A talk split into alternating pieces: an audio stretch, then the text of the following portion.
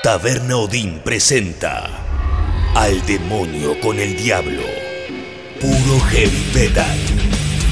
Con Gustavo Olmedo.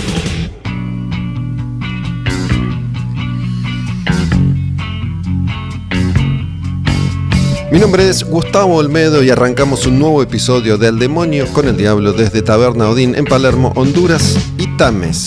Hoy creo que llegamos al final del año 1991, se van los últimos discos antes de meternos de lleno en 1992. Pero, como siempre, tenemos invitado esta vez una leyenda del rock and roll argentino, el señor Sir Michel Peyronel.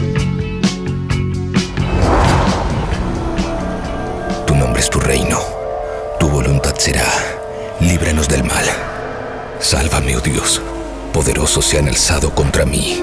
Gloria al Padre, al Hijo y al Espíritu Santo, como fue en el principio y siempre será. Amén. Salva a quienes depositan su confianza en mí. Dios mío, sé para ellos una torre fortificada frente al enemigo. Que el enemigo no tenga poder para dañarlos. Que el Señor esté con ustedes y también con nosotros.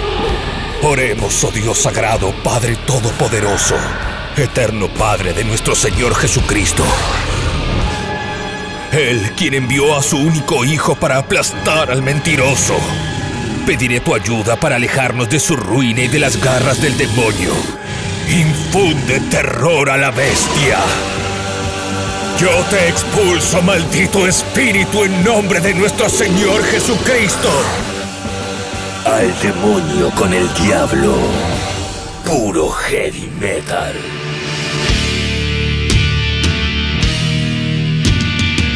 Habíamos dejado el último episodio de Al demonio con el diablo ya disponible en Spotify igual que todos los anteriores en Slayer y su disco en vivo Decade of Aggression. Seguimos con la letra S avanzando por orden alfabético en los lanzamientos, las canciones, los artistas del año 1991. En este repaso que ya lleva meses, habiendo arrancado en el año 1980 canción a canción. Todo lo más importante que ha ocurrido en la historia del heavy metal internacional está pasando por Al demonio con el diablo.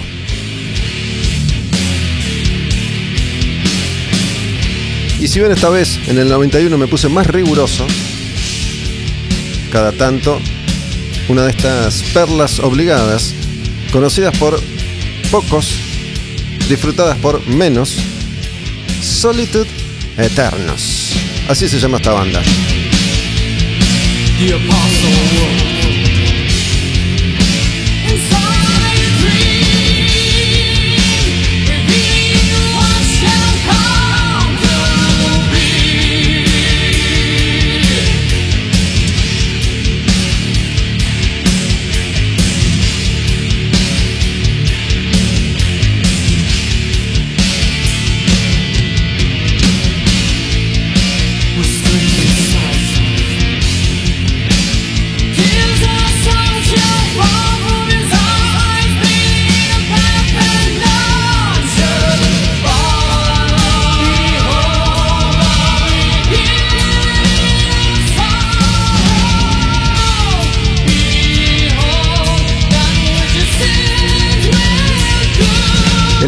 1991 es un año clave porque como venimos avanzando disco a disco, ya como un mantra repito que es la época del death metal clásico y había muchos sellos independientes, entre ellos Roadrunner, que editaban a la mayor parte de estos artistas, los más encumbrados, renombrados, importantes.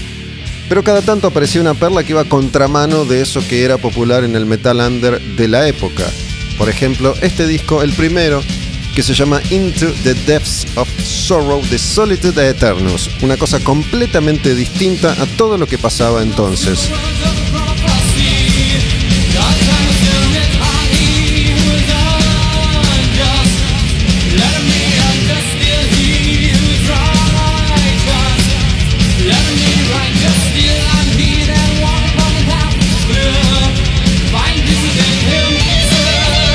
Empezando por la voz, que es hipermelódica, en un momento en el que reinaban las voces guturales, cuanto más podrido mejor, cuanto menos entendía mejor, aparece este señor Robert Lowe con esa voz súper melódica al frente de esta banda Solitude Eternus, una banda de Estados Unidos que debuta con eh, este disco Into the Depths of Sorrow en el año 1991 en esta canción que se llama Opaque Divinity.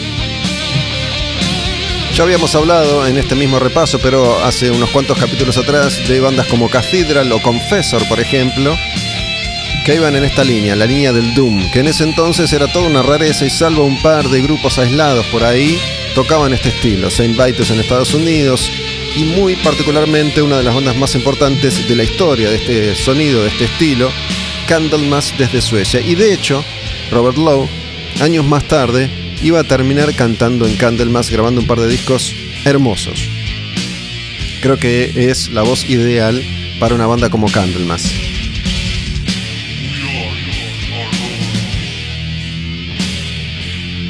Vamos con una canción más de este disco, Solitude Eternus, en el comienzo de este al demonio con el diablo, y va la segunda. Esta se llama Transcending Sentinels.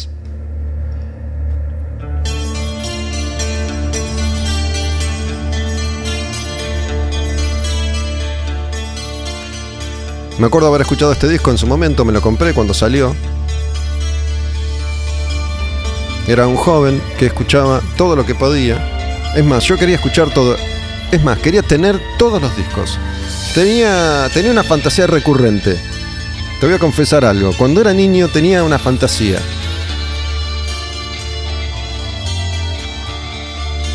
Y soñaba, si una vez, si alguna vez me encuentro la lámpara de Aladino, mirá lo que le voy a pedir, ¿eh? Le voy a pedir que llene toda mi habitación completa de arriba abajo y a lo ancho de dólares. Pero después maduré, evolucioné. Y ya siendo un joven adulto, o un adolescente grande, teniendo la misma fantasía, pensaba, si alguna vez me encuentro la lámpara de Aladino, le voy a pedir todos, absolutamente todos los discos de rock y heavy metal que hayan sido editados alguna vez. Todos. Que no me falte ninguno. Les voy a spoilear el final. No me encontré todavía la lámpara de Aladino. Aunque debería ir pensando qué le pediría hoy al genio si me cruzo con la lámpara. Nunca es tarde. Transcending Sentinels, Solitude Eternus.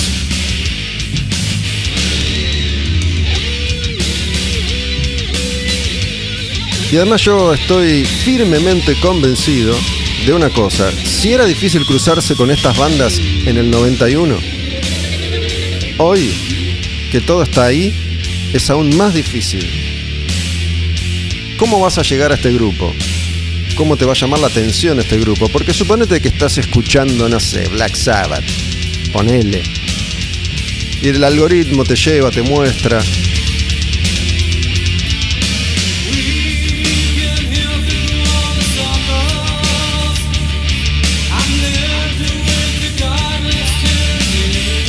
cómo funciona hoy nuestro cerebro, el de la mayoría de nosotros, no el de todos, suponete que te aparecen una serie de nombres de bandas que desconoces por completo. ¿Cuál te va a llamar la atención? Si te aparece Candlemas, no sé si vas a cliquear. Si te aparece Solitude Eternus de pedo, no vas a cliquear ahí. Te vas a fijar a ver cuántas escuchas tiene esto. Mira, te voy a decir exactamente al día de hoy cuántas escuchas tiene esta canción. 44.000. Depende cómo lo mires, es mucho o no es nada. ¿Te va a llamar la atención eso? Capaz que te llama la atención el nombre, que es raro, Solitude Eternus. Que entiendo significa algo así como soledad eterna. Se supone que hoy escuchamos 4 segundos de algo y si no nos interesa, seguimos de largo. No llegaste ni a empezar la intro, que es un ruido, un viento que se acerca, que ya te aburriste lo sacaste. Parece una boludez, pero se sorprenderían ante la cantidad de gente que cliquea algo y antes de los 60 segundos lo vuela. Spotify computa una escucha a partir de los 60 segundos. Si vos escuchaste 62 segundos de un podcast que dura 7 horas, Spotify te dice tenés una escucha. Si vos escuchaste 63 segundos de una canción que dura un minuto 3, Spotify te dice tenés una escucha. Ahora, si escuchaste 59 segundos de una canción que dura un minuto 1, Spotify te dice no tenés ni una sola escucha. Y hay un montón de gente, aunque tú no lo creas, que antes de los 60 segundos vuela eso que había cliqueado hace un instante. Por lo tanto, hoy, 2021, desde Argentina, más allá de que seguramente hay gente que escucha en otros lugares del mundo, especialmente argentinos que viven en otras partes del mundo, cruzarte con Solitude Eternos en un podcast es bastante difícil, así que valora esto y busca escuchar esta banda que tiene varios discos muy interesantes.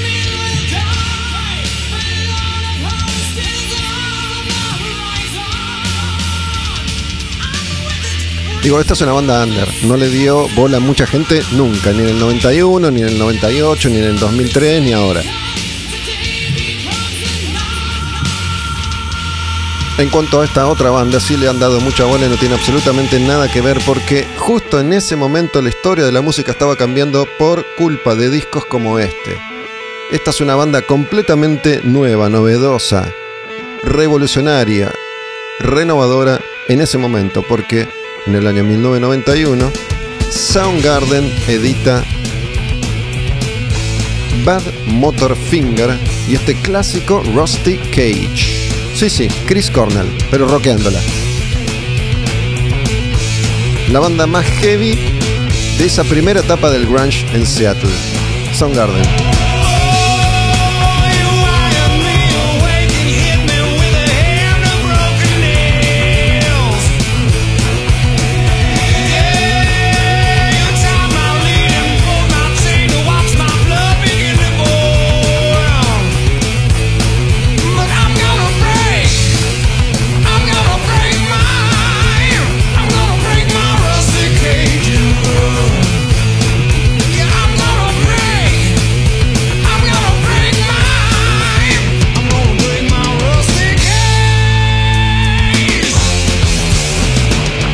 Antes de que existiera Alice in Chains, Soundgarden ya estaba tocando en vivo en Seattle y era en ese entonces considerada una banda de heavy metal. Sí, decían Soundgarden hace heavy metal. Antes, antes que se acuñara el término grunge o música alternativa, Soundgarden para el mundo hacía y tocaba heavy metal.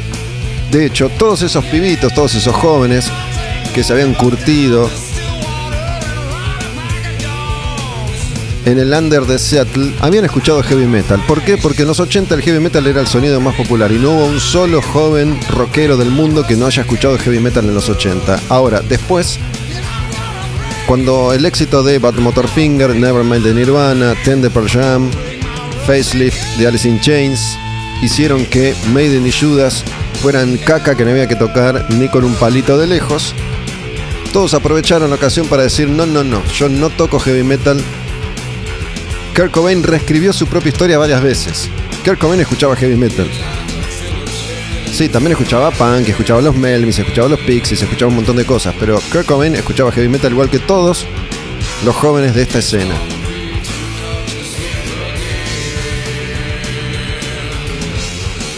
No sé ustedes, este es uno de mis discos favoritos de esa era, Bad Motorfinger, con Soundgarden, que está a mitad de camino del comienzo y entre lo que iba a ser el grupo con los lanzamientos posteriores, ¿no? Donde iban a apostar algo más pulido, más melódico, más cancionero, donde a partir de Black Hole Sun se iba a reconfigurar la historia para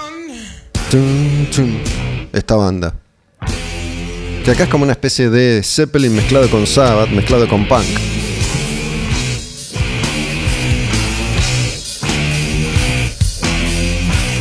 Chris Cornell tenía el pelo larguísimo, hermoso como siempre, uno de los pibes más lindos que ha habido en el rock, con esos ojos que tenía y con esa voz. En un ratito voy a estar hablando con otro señor muy buen mozo también, ¿eh?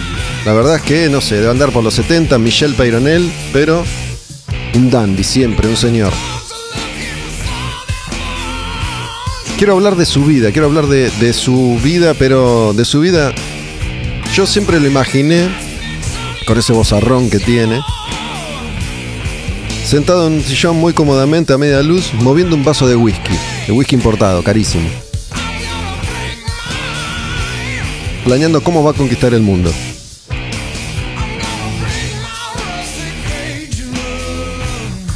Vamos con una más de este discazo Bad Motorfinger y Soundgarden y este temazo recontra heavy. A ver, decime, no, no, esto no es heavy metal. Dale. Outshine, Soundgarden, Bad Motorfinger, año 1991.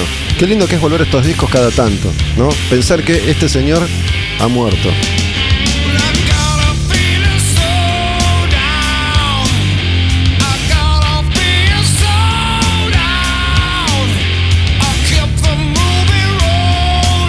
Y atención con un verso en particular. Una frase de esta canción. Que yo busqué el significado mucho, mucho tiempo después.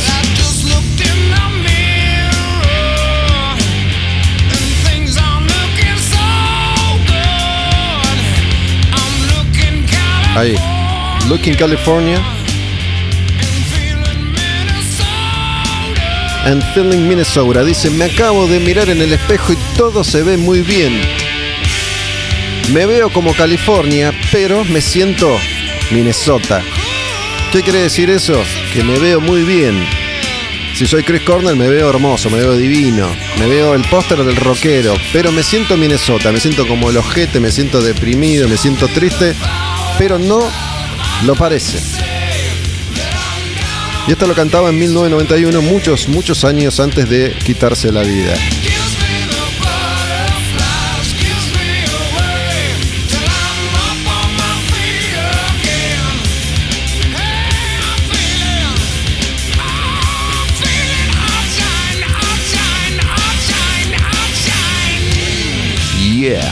Outshined, Soundgarden, en El Demonio con el Diablo. Llegando ya a las últimas canciones, quedan algunas todavía de este año 1991 antes de meternos en el año 1992. Y bueno, llegó el momento de ese primer gran clásico del death metal de este episodio. Ahora suena algo que no tiene nada que ver ni con Solid Eternus ni con Soundgarden. Es esta bola de caca.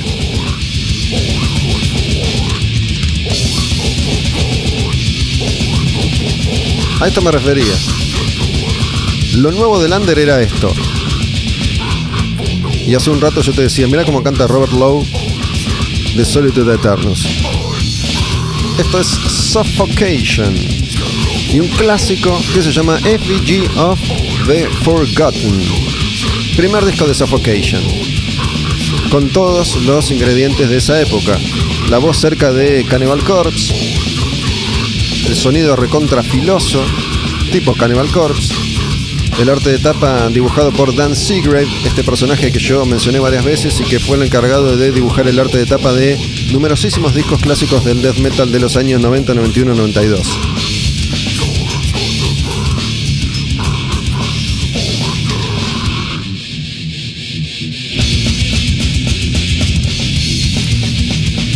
El disco se llama Effigy of the Forgotten, esta canción Leech of Inveracity.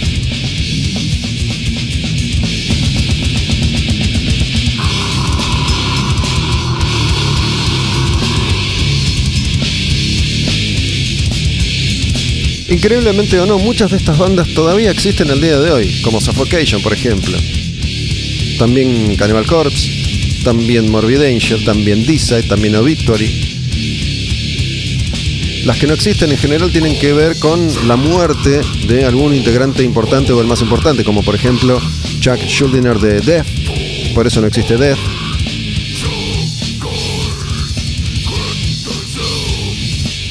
Las bandas que se habían separado regresaron, como Carcass, por ejemplo. Me gusta mucho decir Carcass, pero no Carcass, porque acá como decimos Carcass, pero ¿cómo se dice en inglés? Carcass, Carcass.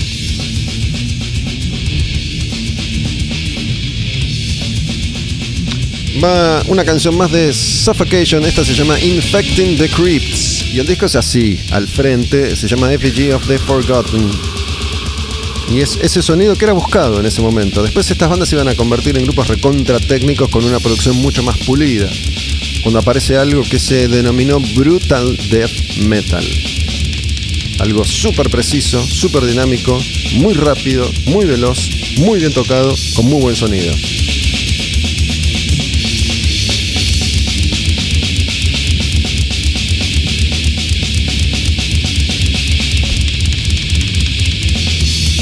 Y en estas primeras canciones tenemos un pantallazo de lo que era la música en el año 1991. 1991 te decía, mira, tengo Solid Eterno si te gusta, tengo Sun Garden, también tengo esto, Suffocation. ¿Qué va a llevar? ¿Los tres? Parece bien.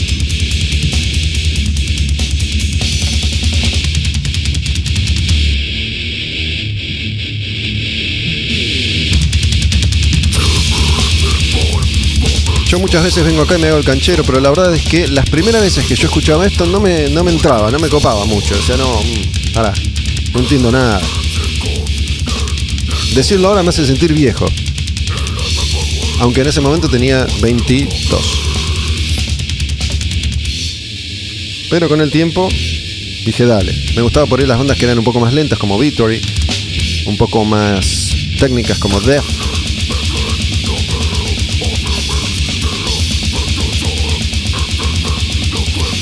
Pero hoy te van con la que sea.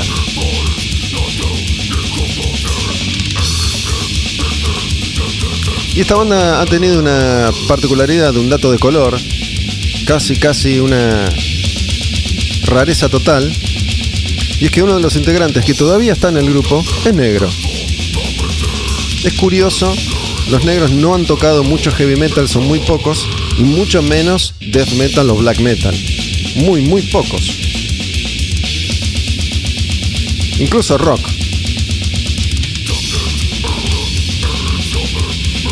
A pesar de haber inventado casi todos los géneros musicales que existen, por alguna razón, siempre van directamente, si es de Estados Unidos, al hip hop. No sé si Jamaica el rey, qué sé yo, por ser obvio, ¿no? Esto de ninguna manera intenta ser un prejuicio de mi parte, pero la verdad es esa, la realidad es que hay muy pocos músicos negros de rock y muchísimos menos de heavy metal conocidos en el mundo. En este año 1991 había muchas bandas que ya estaban en un estado avanzado de evolución, otras que estaban empezando, que estaban arrancando y otras que estaban ahí medio en una nebulosa esperando que llegara su mejor momento.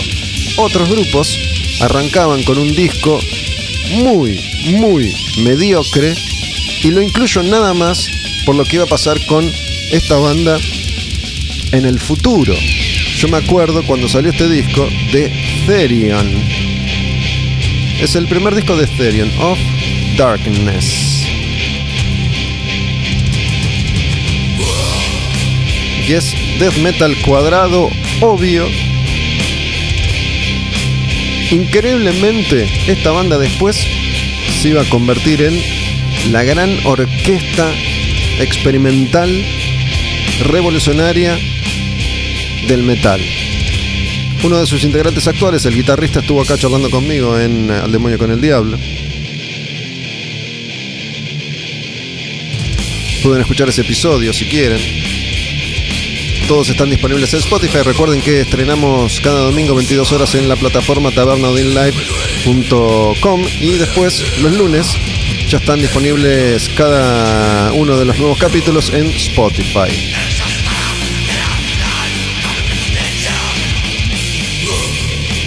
Si quieren escuchar ese episodio con Cristian Vidal, que cuenta un montón de historias sobre lo que es ser un músico argentino que graba y gira por el mundo. Además toca con Patricia Sosa, una especie de recuento de mundos supuestamente encontrados.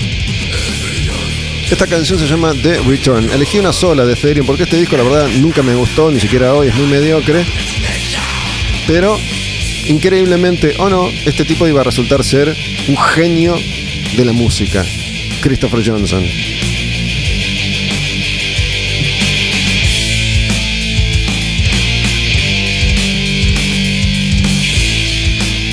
Tampoco es que está mal, pero bueno, no dice nada.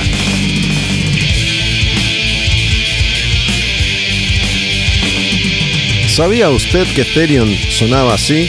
Porque estoy seguro que existen un montón de fanáticos de Therion que se mueren con los discos más elaborados de la banda, esos discos con historias rebuscadas y conceptuales, con todo tipo de arreglos, de todo tipo de instrumentos musicales.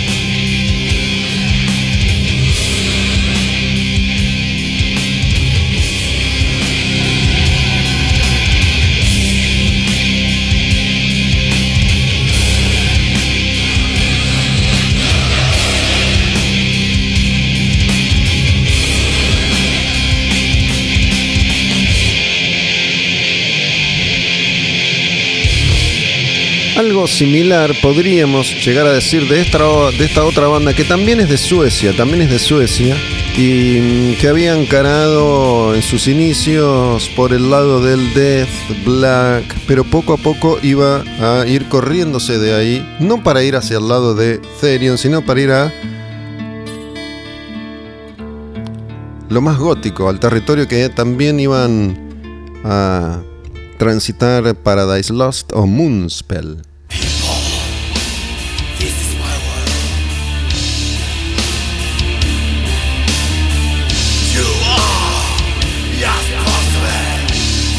¿Qué banda es esta?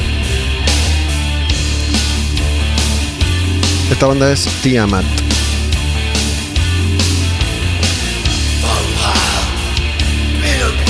El disco se llama The Astral Sleep y lo incluyo porque muestro acá la evolución de un grupo que iba a ser trascendental pocos años después con un disco clave que se llama Wall Honey, que es una hermosura total. Escuchando estas canciones, esta en particular se llama On Golden Wings, uno se da cuenta que estas canciones iban a ir transformándose en otra cuestión sin alejarse por completo de esta esencia. Lo que casi todos estos músicos compartían era la visión entre pagana y satanista y filosófica y antigua de la vida, siempre experimentando por ahí, con las distintas culturas, las culturas milenarias, la presencia de Egipto siempre ahí dando vueltas.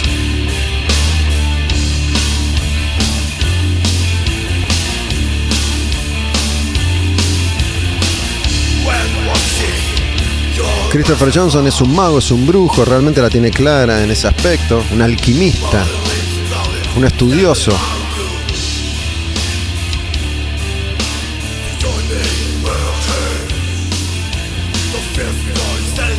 Estas son las versiones primitivas de músicos que después iban a pegar un volantazo, y no estoy hablando de 15 años después, no, 2, 3, 4 años después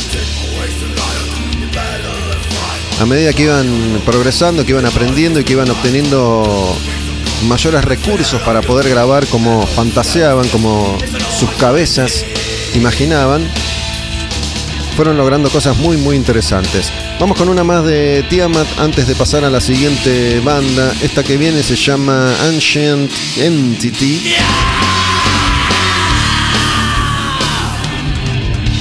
Hay una cosa de Celtic Frost, obviamente.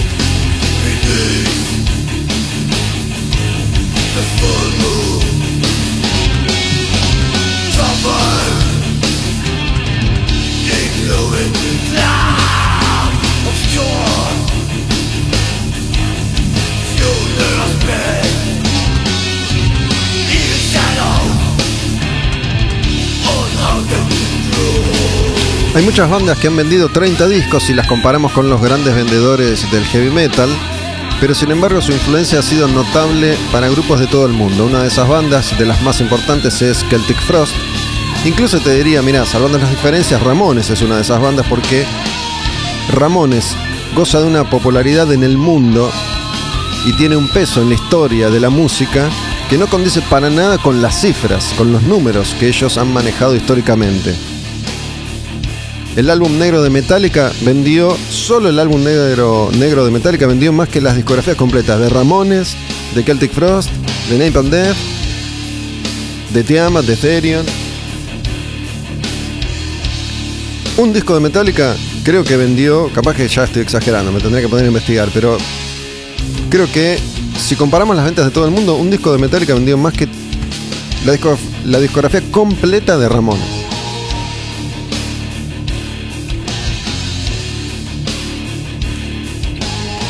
Y hablando de grupos que después iban a tener una carrera notoria y que iban a popularizar una imagen, una estética y un sonido, hablando de mostrar las versiones primitivas de bandas como Therion o como Tiamat, mira lo que vamos a escuchar ahora.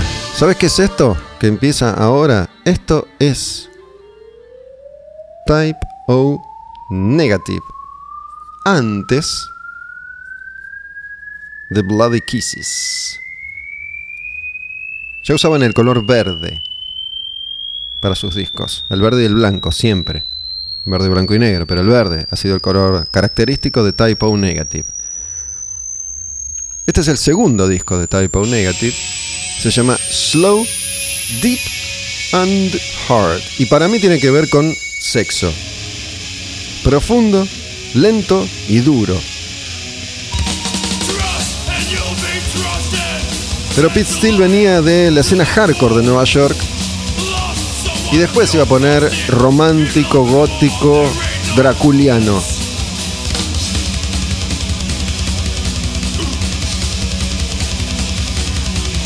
Otro dato de color, ¿sabía usted cómo se llama el primer disco de Type O Negative? Se llama Origin of the Physis. ¿Sabe usted qué quiere decir? Origen de la caca, de las heces. ¿Y sabe usted cuál es el arte de tapa de ese disco? Es un primerísimo primer plano del ano de Pete Steele, que con sus manos lo está abriendo. Esa es la tapa del disco. No se nota mucho. Si yo no te cuento esta historia, capaz que no te das cuenta. Decís, ¿qué es esto? ¿Un volcán? ¿Un pozo? Es el culo de Pete Steele. Así como el primer disco de Pez está formado por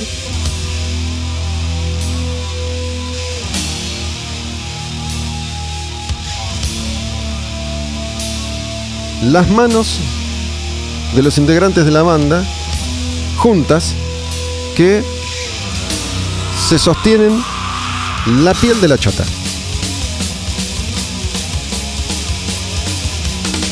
¿Viste cuando si sos hombre o bueno, si sos mujer y lo viste o lo hiciste, que estirás la piel y queda como la punta de la piel toda arrugada, cerrando el puño? Bueno, eso.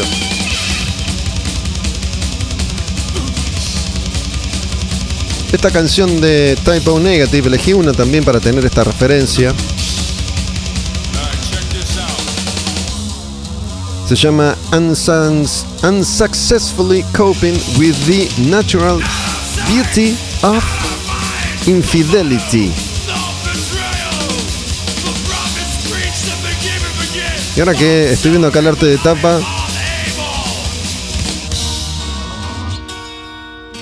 te digo la verdad, no sé qué es, ¿eh? Parece un cuello. Parece. No veo un ombligo, tendría que haber un ombligo, pero parece también. Voy a hacer lo que, veo acá. Primeras impresiones. Parece como. Parte de la pelvis de un hombre, pero como si tuviera los testículos apretados detrás de las piernas. ¿Viste cuando un hombre se esconde los genitales detrás de las piernas y cierra las piernas? Eso es lo que estoy viendo, no sé, puede ser cualquier cosa, ¿eh? Puede ser un castillo medieval. Acá hay parte de esos detalles que después iban a tener una producción un poco más cuidada y detallada y que iban a lucir de otra manera.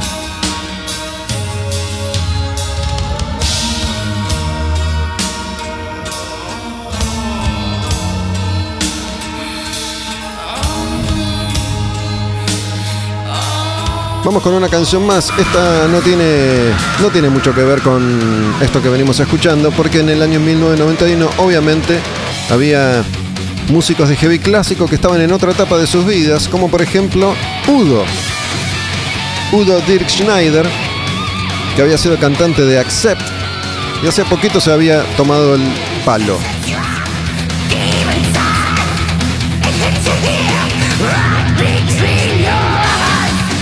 summer.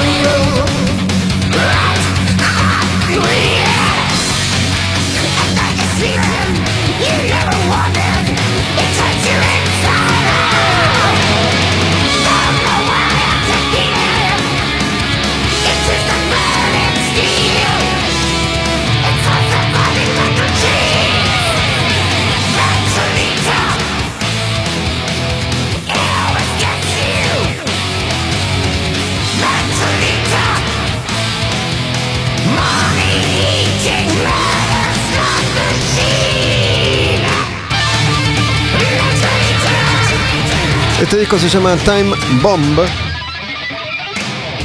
Y Udo, después de haber conquistado el mundo con Accept, arrancaba una carrera solista, ya había editado unos cuantos discos. Animal House, Mean Machine, Faceless World. En esa época todavía los artistas solían editar un disco por año. Y este es del 91 y se llama Time Bomb. Y la canción, mira cómo se llama la canción. La verdad es que se presta a confusiones hoy en día. Pero Udo siempre fue fiel al, estereotipo del cantante de heavy metal, ¿no? Con todos los clichés habidos y por haber. De hecho, bueno, ayudó a forjar ese sonido, a forjar ese estilo y a darle forma a esos clichés. Esta canción se llama Metal Eater. Traga metal, come metal, comedor de metal. No me. No quiero saber de qué habla esta canción. ¿Qué es un Metal Eater? ¿Está hablando de un monstruo? ¿Está hablando de nosotros, los fanáticos del metal, que nos alimentamos a metal?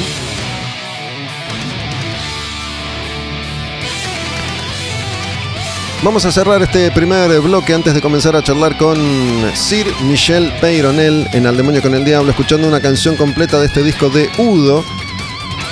La canción es la que le da título al disco y se llama Bomba de Tiempo, Time Bomba.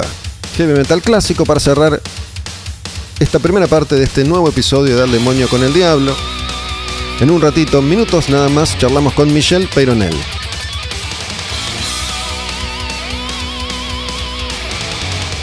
Toma o no whisky del mejor. Bomba de tiempo, Udo.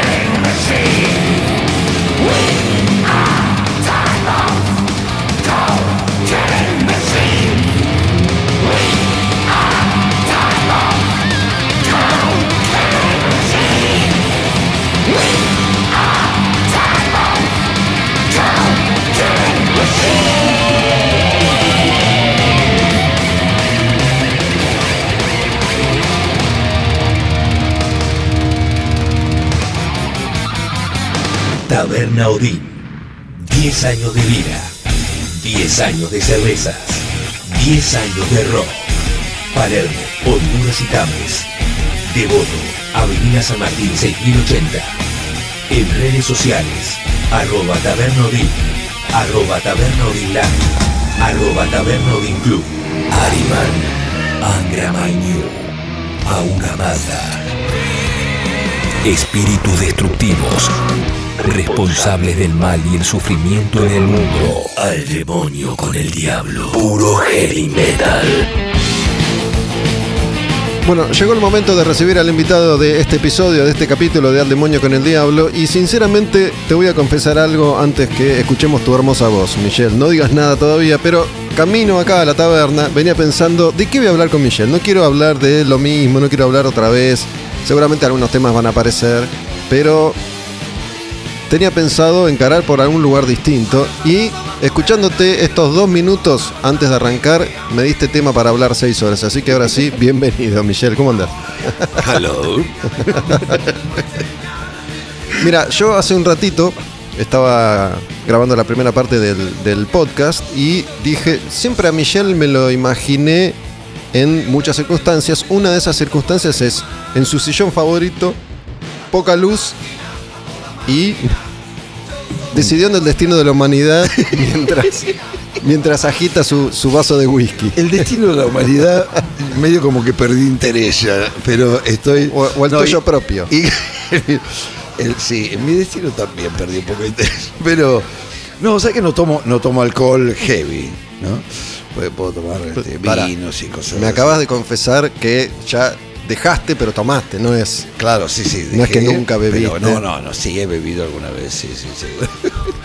Pero bueno, ahora sabes qué tengo, Eh, eh, tengo ese sillón así que vos decís, y Claro. tengo una colección de pipas. Me agarró el ataque Ah. con eso.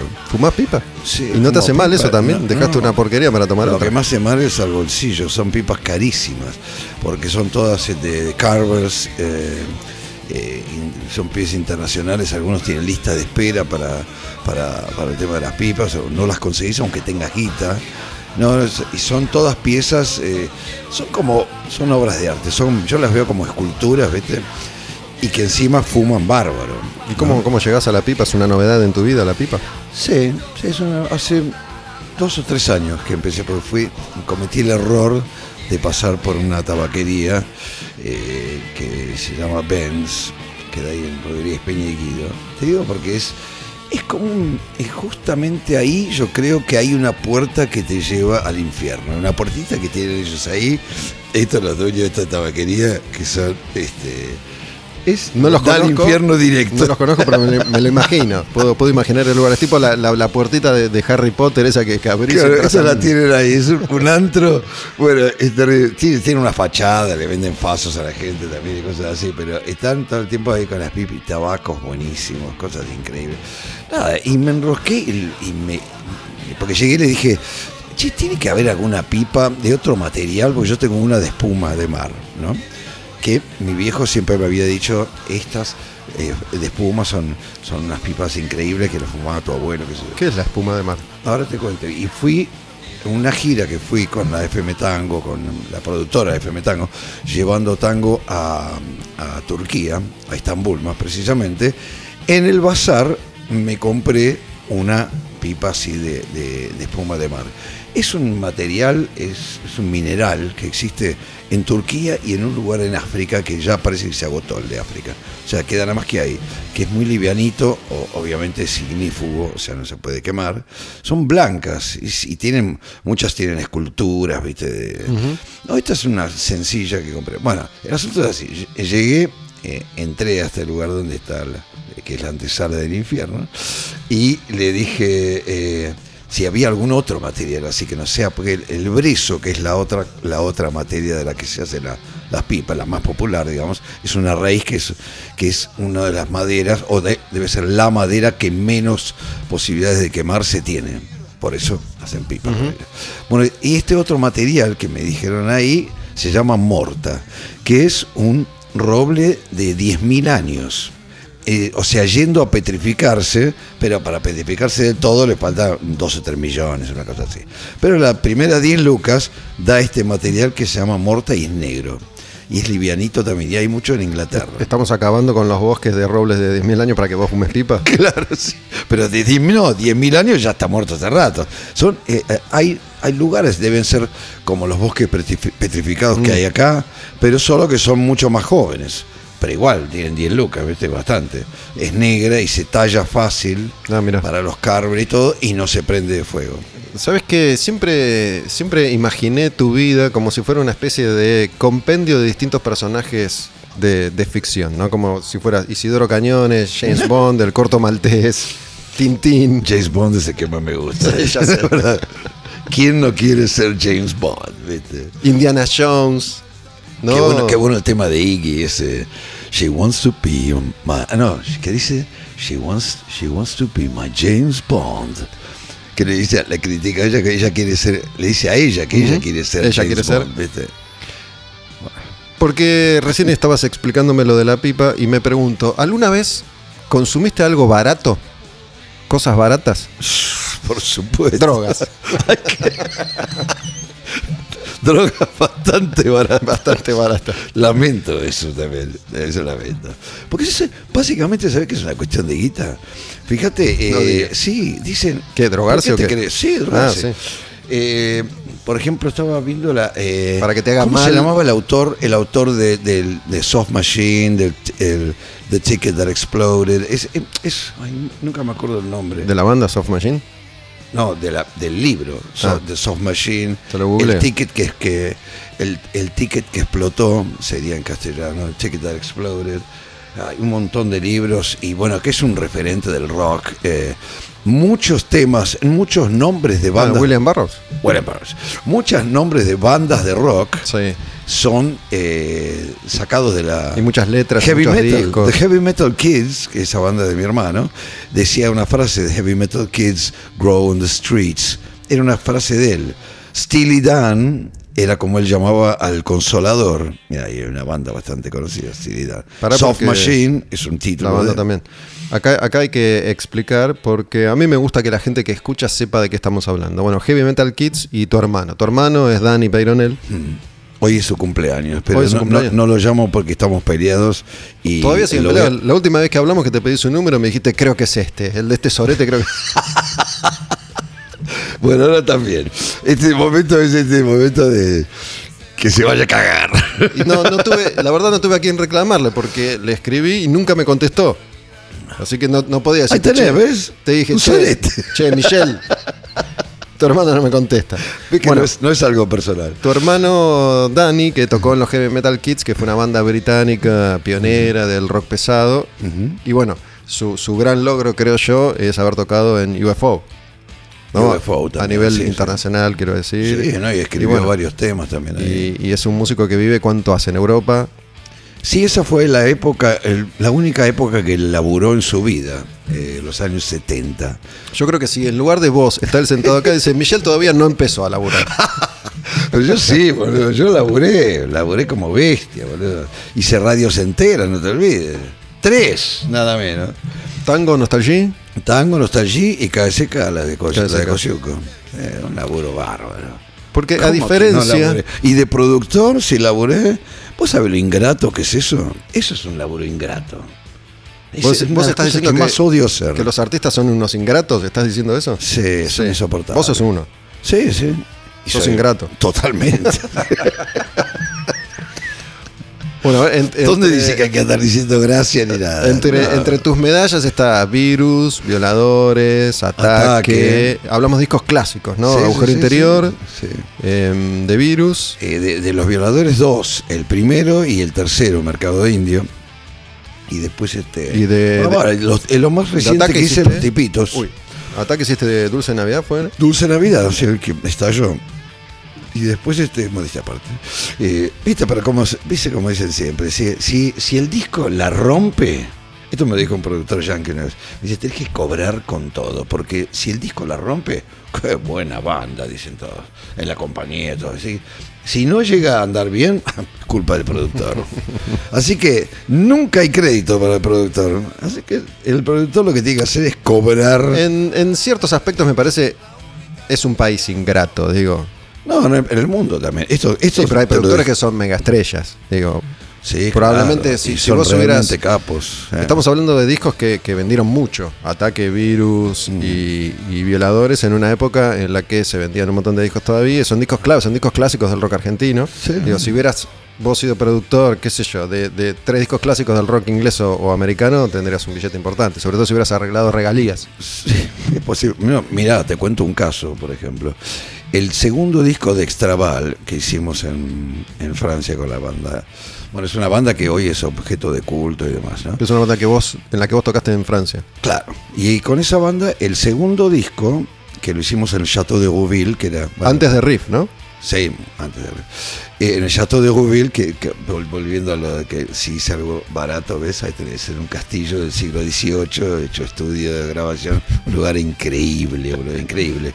Vivió Chopin en ese, ese castillo, a pocos kilómetros de París, más top no existe. Bueno, eh, el disco ese eh, lo produjo Robin Miller. Robin Miller había tocado con nosotros y coproducido con Dani el primer disco de Straval, que fue un, un EP que hicimos en Matrix Studios en Londres.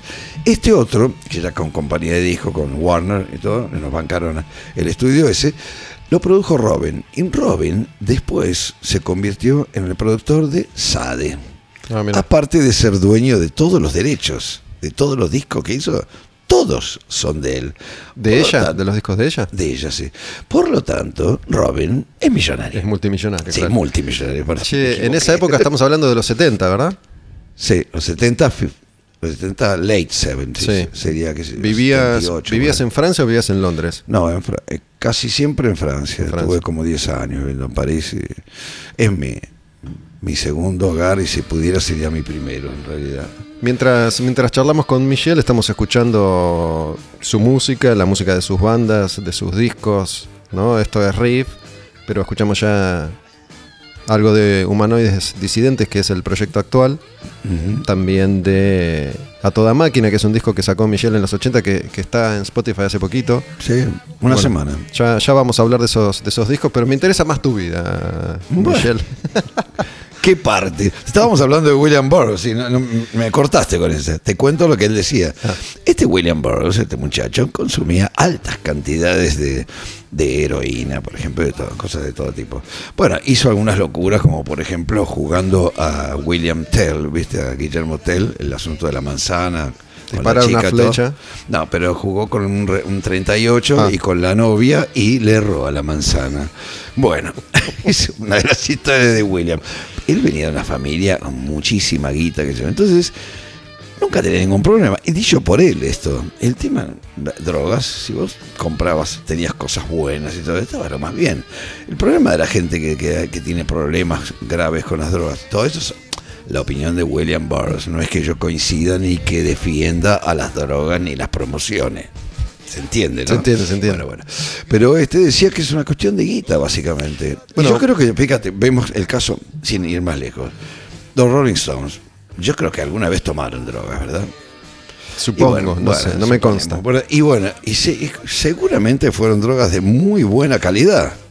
Porque fíjate lo vivitos y coleando que están. Hay, hay muchas historias. Salvo en- Charlie Watts, que no tomaba nada. Eh, pero- aguantó bastante también, pero digo. Sí, hay- tuvo un hay- problema de heroína, ¿sabes? En, lo- en los años, cuando yo estaba con, con Tarzan, el manager nuestro vino a contarnos que tenía, Charlie Watts estaba con un problema de, de heroína.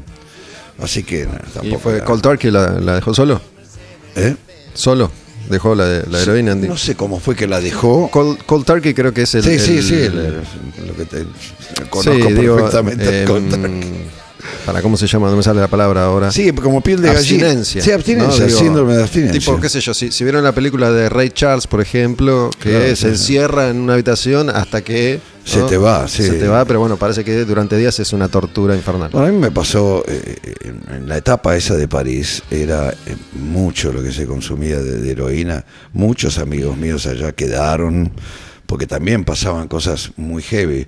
Un manager nuestro murió de un, un OD, de- el manager de, de Extraval en ese momento, que, que justo cuando estábamos grabando el disco ese, y pasaba muy seguido porque llegaban, por ejemplo, lotes de, de- de otros países, por ejemplo, de, de- de Afganistán, de lugares así, y nadie sabía la intensidad que tenía. Y, viste, los pibes se metieron un shoot y, pum, y quedaban ahí porque era demasiado fuerte. Algo así creo que le pasó a, a Luca acá, que acá no había nunca eso. Y de golpe alguien le mandó y era... Le mandó buena y murió. y fue así, creo que fue algo así, ¿eh? no quiero... Igual se me ocurre que iba a morir igual.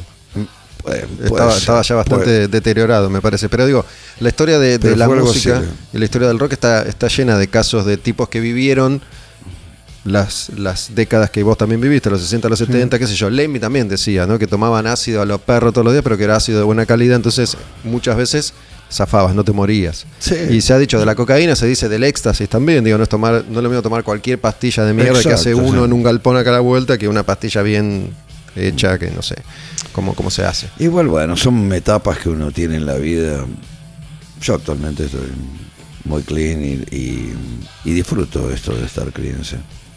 Porque Pero bueno- son estos momentos, ¿viste? Yo tampoco reniego de ciertos momentos con las drogas en, en mi vida, porque en algún punto, algunas de ellas me abrieron puertas que después de la no percepción. no exacto, ¿Cuáles? las mismas de, de- de Jim Morrison.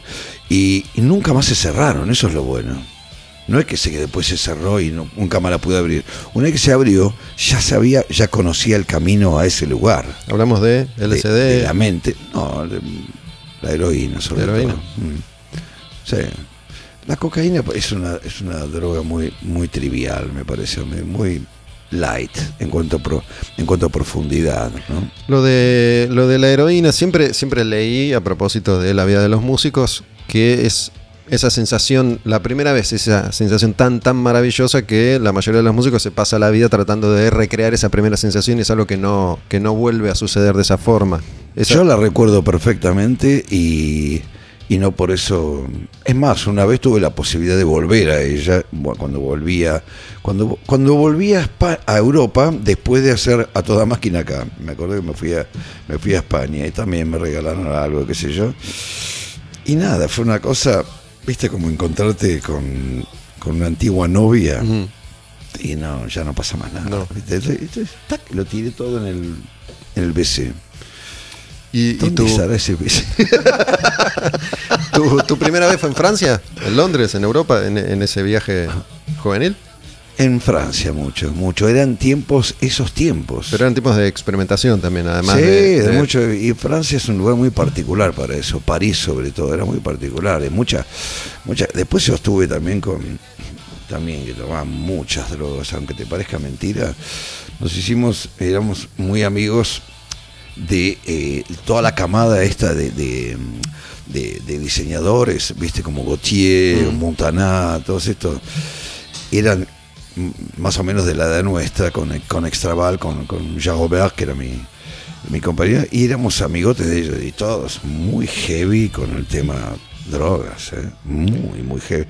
Por suerte se ve que más o menos la pilotearon, viste, y siguen vivos, pero Thierry Mugler también, un tipo capísimo. Para mí, de toda esa camada era estaba muy re- relacionada con el rock. Era, era, era un- una camada de, diseñadores increíbles. Montana era flash, el. Yo siempre, siempre digo lo mismo cada vez que me encuentro con alguno de ustedes. Cuando digo ustedes me refiero a algún integrante de, de Riff, especialmente Vitico o vos, que son con los que llegué a, a tener un vínculo un poco más cercano o de más confianza.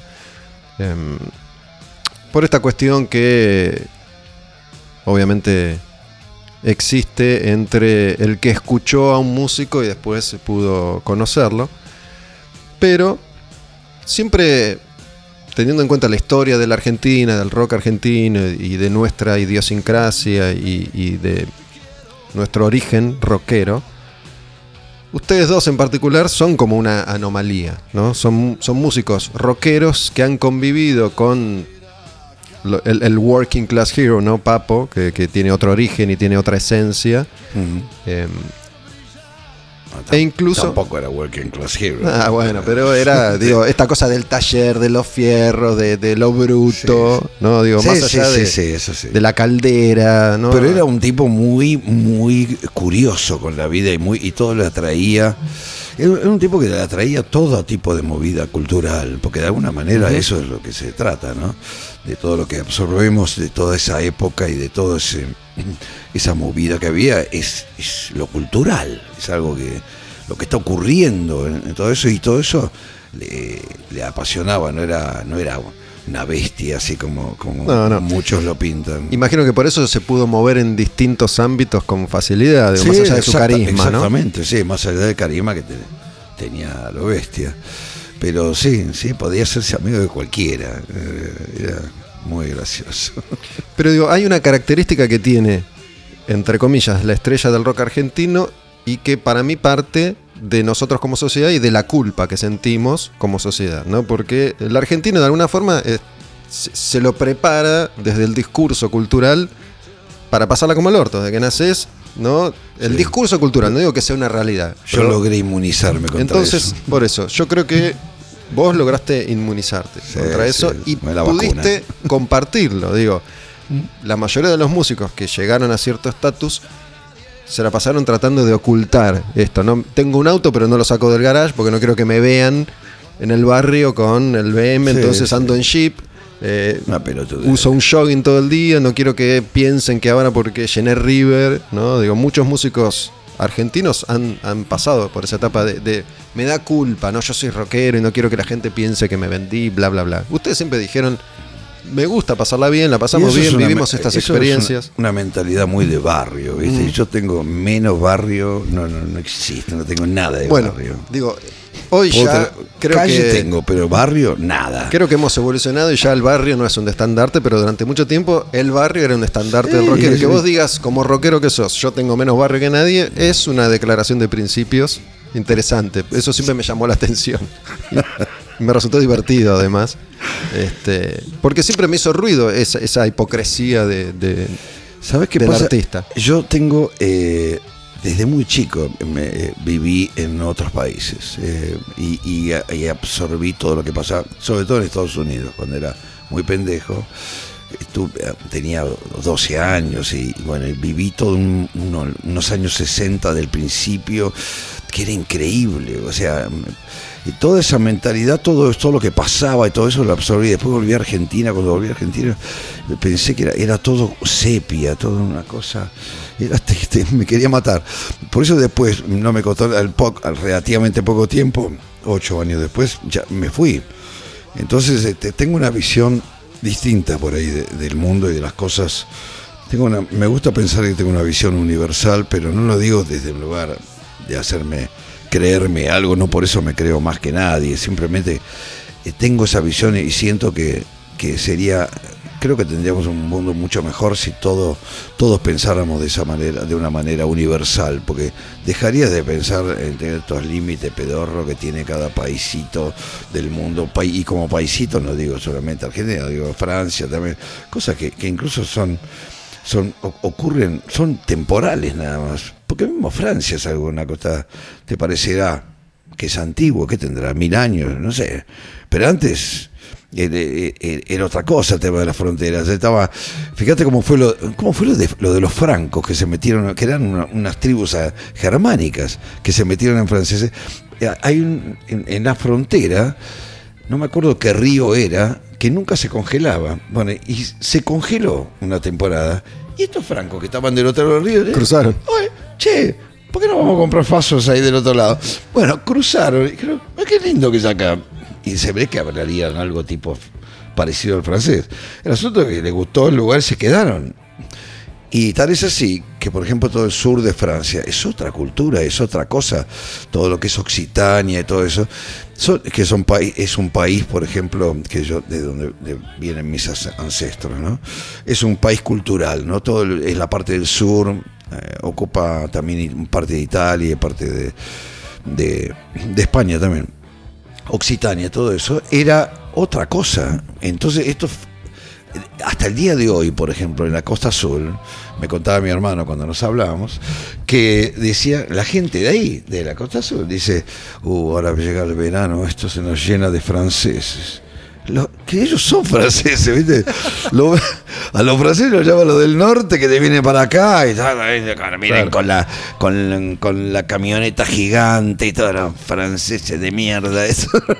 Sí, yo creo. Pero a veces todo es relativo, ¿no? A veces los lugares son lugares que se van formando y así como eso, eso es ahora, el día de mañana a lo mejor no existe.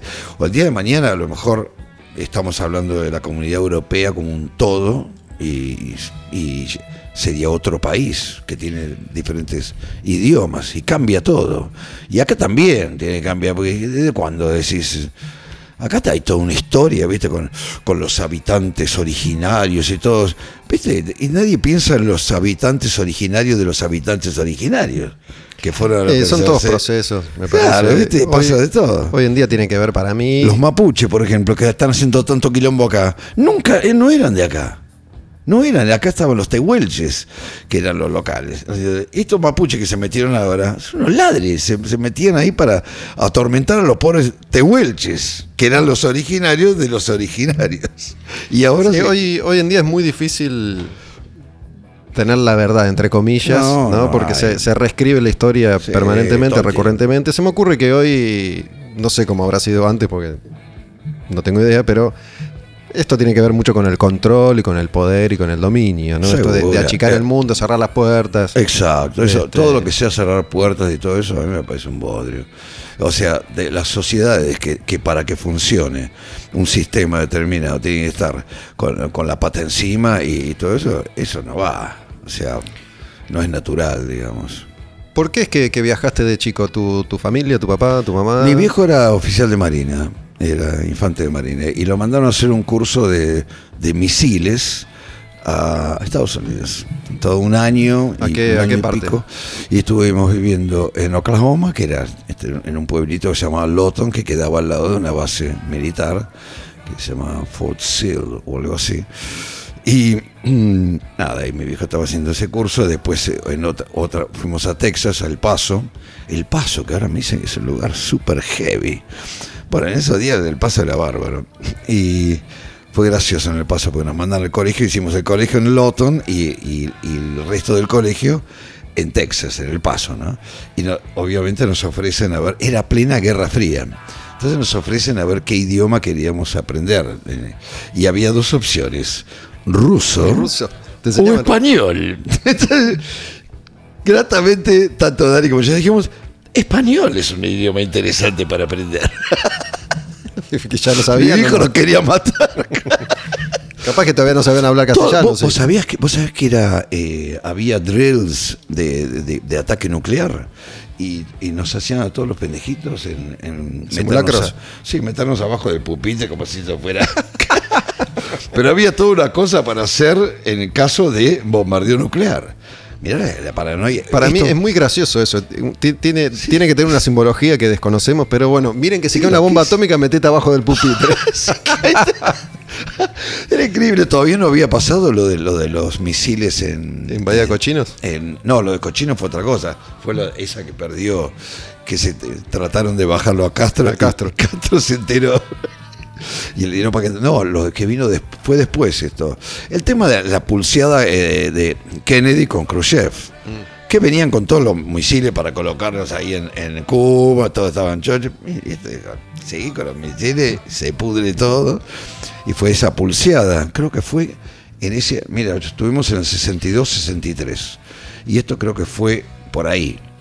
¿Cómo, ¿Cómo fue esa experiencia? Porque en general desde acá cuando pensamos en Estados Unidos pensamos en Nueva York, en Los Ángeles, en Miami, que son las ciudades más conocidas para, para cierto turismo. Digo, pero Oklahoma, incluso El Paso, no tiene nada que ver con esas ciudades, ¿no? Es una vida Oklahoma- completamente distinta. En Oklahoma, que en Lawton, que era un, un pueblo, digamos, ¿no? Que era- Eh, no, era como en las películas, ¿viste? Los pueblos. Agricultura, campo, ¿qué era? Era- sí, sí, era un pueblo muy amplio, todo. muy- siempre hay mucho lugar allá, ¿no? Es más, eran muy pocas las casas de dos pisos, porque como hay lugar, los tipos tienen terreno grande y hacen casas de un solo piso largas. ¿Viste? ¿Para qué van a subiendo escaleras? Tenés una hectárea. bueno, era, era casi todo así, me acuerdo. Y, y tenían, estaba justo... eh, y lo, lo bueno del colegio es que era eh, bueno, en el sentido de que para nosotros habíamos ido a colegios ingleses de, de mi hermano y yo. Acá. teníamos inglés, sí, teníamos nivel de inglés. Yo ya tenía un, un título y todo. De pendejito, pero tenía un título de Cambridge, del Brigham Day School. Y allá eh, bueno, tenía que hablar inglés. Y encima, en Lawton, Oklahoma, nadie hablaba castellano, pero nadie, nadie, nadie, nadie. No era como estar ahora, bueno, en Miami, que nadie habla inglés en Miami directamente. Sí. Pero o sea que te, eh, lo bueno que fue, fue, me reforzó muchísimo el inglés y pensar en inglés y todo. ¿Y en el paso había más, había más En mexicanos? paso había uno, eh, yo me acuerdo que había uno o dos en, en nuestra clase, no es que había Tantos. una bocha, no, no, no, era mucho más yanquis. eh. Pero- esta, esta, esta cosa... y después California, después en California pasamos tres meses más, esa fue la, la más. Infante de Marina es marino o- Marines, los Marines. Marín. Sí, ok. Marine. ¿Cómo, cómo era ser un marín en Argentina? Yo no sé, mi viejo siempre fue bastante cool, o sea, como no fue un tipo de, viste, oh, es, hijo de un militar. Él, por ejemplo, nos mandó a estudiar piano de- desde chiquito porque, porque él había, cuando se iba de, eh, de gira, iba a decir, cuando lo mandaban a alguna misión, por ejemplo, no sé, a Ushuaia, o a- viste, donde están algunas bases de infantería marina, hay un, batallón que queda en Río Grande, bueno, uno de los uno de los que peleó en las Malvinas, ¿no? En ese, y, y dice que se cagaba de embole, y el único que la pasaba bien era un compañero de él ¿Que tocaba el piano? que tocaba el piano y tocaba unos boogie woogies impresionantes. Entonces, y veía que la pasaba siempre y todo el mundo estaba, no, además se cagaba. ¿Todos hombres, todos soldados? Ay, sí, todos oficiales, todos se recontra cagaban de embole. Entonces dijeron, esto va- le va a venir bárbaros para que tengan un hobby, algo. Y con lo que sí, nunca pensó que íbamos a ir todo el camino. ¿Te, te bancó tu viejo? ¿Hasta, ¿Hasta qué edad vivió tu viejo? Y hasta los 78, creo. Ok, o sea que vivió tu, tu, tu época de riff incluso. Sí, pero después compensé todo con la FM Tango. Cuando hice Ah, la FM Tango. ahí te lo compraste. Me, llevaba- me iba con él al centro naval y estaban los compañeros, los almirantes compañeros de él, porque ya era almirante y todo eso. Mira, ahí viene el, el- el- el papá de Michelle. no le daban ni bola. Era una cosa, estaba, estaba súper. esto venía de- orgulloso, estaba. ¿De una historia familiar? No sé, ¿tu abuelo era, fue marino también o, o no? No, no, no. Ser- Tenemos, tenemos un tío abuelo que fue un artista y que mi vieja siempre decía, ay, salieron al tío Humberto, era una, una cosa, un karma para mi vieja, para nosotros no, porque tío Humberto es alguien que se fue una vez, se, fue a recorrer el mundo y se fue a pata a Estados Unidos. Y encima era escultor, esculpía cosas en las piedras, por ejemplo, ciervos, y tocaba el violín ba- bastante bien. Y corría rápido, andaba en la cuerda floja, hacía un, un tipo de, hacía un montón de cosas. Más o menos con eso, más o menos se fue bancando el viaje y llegó hasta New York. Y mi abuelo, o sea, el hermano, le mandaba guita, qué sé yo, como para que, para que vuelva, que no volvió más, que nunca sabemos qué habrá pasado, si se fue a la Primera Guerra Mundial o si lo mató algún gángster, no sé, no más. Pero esa, mi sospecha es que el del pool genético agarramos de ahí. Quiero, quiero, quiero volver a esta parte porque me interesa y no, no creo que no hemos hablado nunca, por lo menos vos y yo, que hemos hablado muchas veces, pero hablaste de la velocidad y me acordé que antes de arrancar la charla hiciste referencia a la velocidad también, ¿no? Andar en moto rápido. Y yo tengo una teoría que me gustaría ver si podés ratificar o, o contrarrestar. En general, las personas a medida que se hacen mayores manejan más lento, no más rápido. No, no es mi No, caso. No es tu caso, por eso. Yo tengo una teoría, ¿no? Cuanto más viejo el señor, más lento maneja. Más allá de la cuestión de reflejos y qué sé yo, para mí es que hay una cosa inconsciente que dice, si me apuro, llego más rápido a la muerte. No, Y creo que para mí es al revés.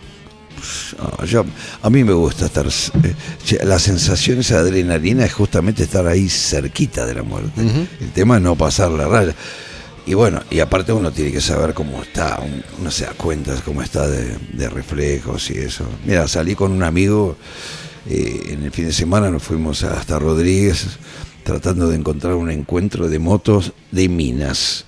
Bueno, como era- yo no quiero parecer misógino, pero como era organizado por minas, jamás lo encontramos.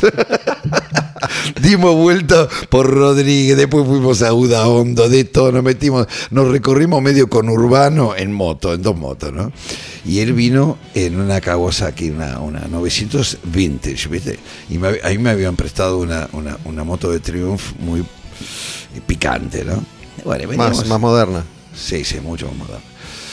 Actual. Y este y nada, estábamos llegando a una, a, una- a la- una estación de servicio, que vi la estación de servicio y le hago una seña que paro ahí, y él frenó, ¡puc! y se fue al piso. Yo me vi la, la- la misma película de Papo, porque era, lo vi caer por el, por el, ¿Por el espejo? por el espejo, cayó de un lado y él salió para el otro, haciendo medio patito. No íbamos muy rápido, estábamos frenando, bueno, de hecho había frenado. Pero, qué sé yo. ¿Pero que perdió el control? Sí, perdió el control y la cagua, te imaginas una cagua 900, una moto pesada, salió y yo me acuerdo el sonido y verlo en el retrovisor hasta que logré parar e ir a buscarlo y a ver que te, viste, Porque la piña de papo fue medio así, se cae, la moto va para un lado y él para el otro Cruza de carril, ¿no? y no, el auto que venía atrás eh, ve la moto, la esquiva y al esquivarlo se lo lleva a él, que estaba al lado. Ah, Eso se- te juro, volví a ver. Ah, yo pensé que había sido algo, alguien que venía de frente. No, ¿De entiendo que no, que fue que venía de atrás. Sí, una cosa terrible.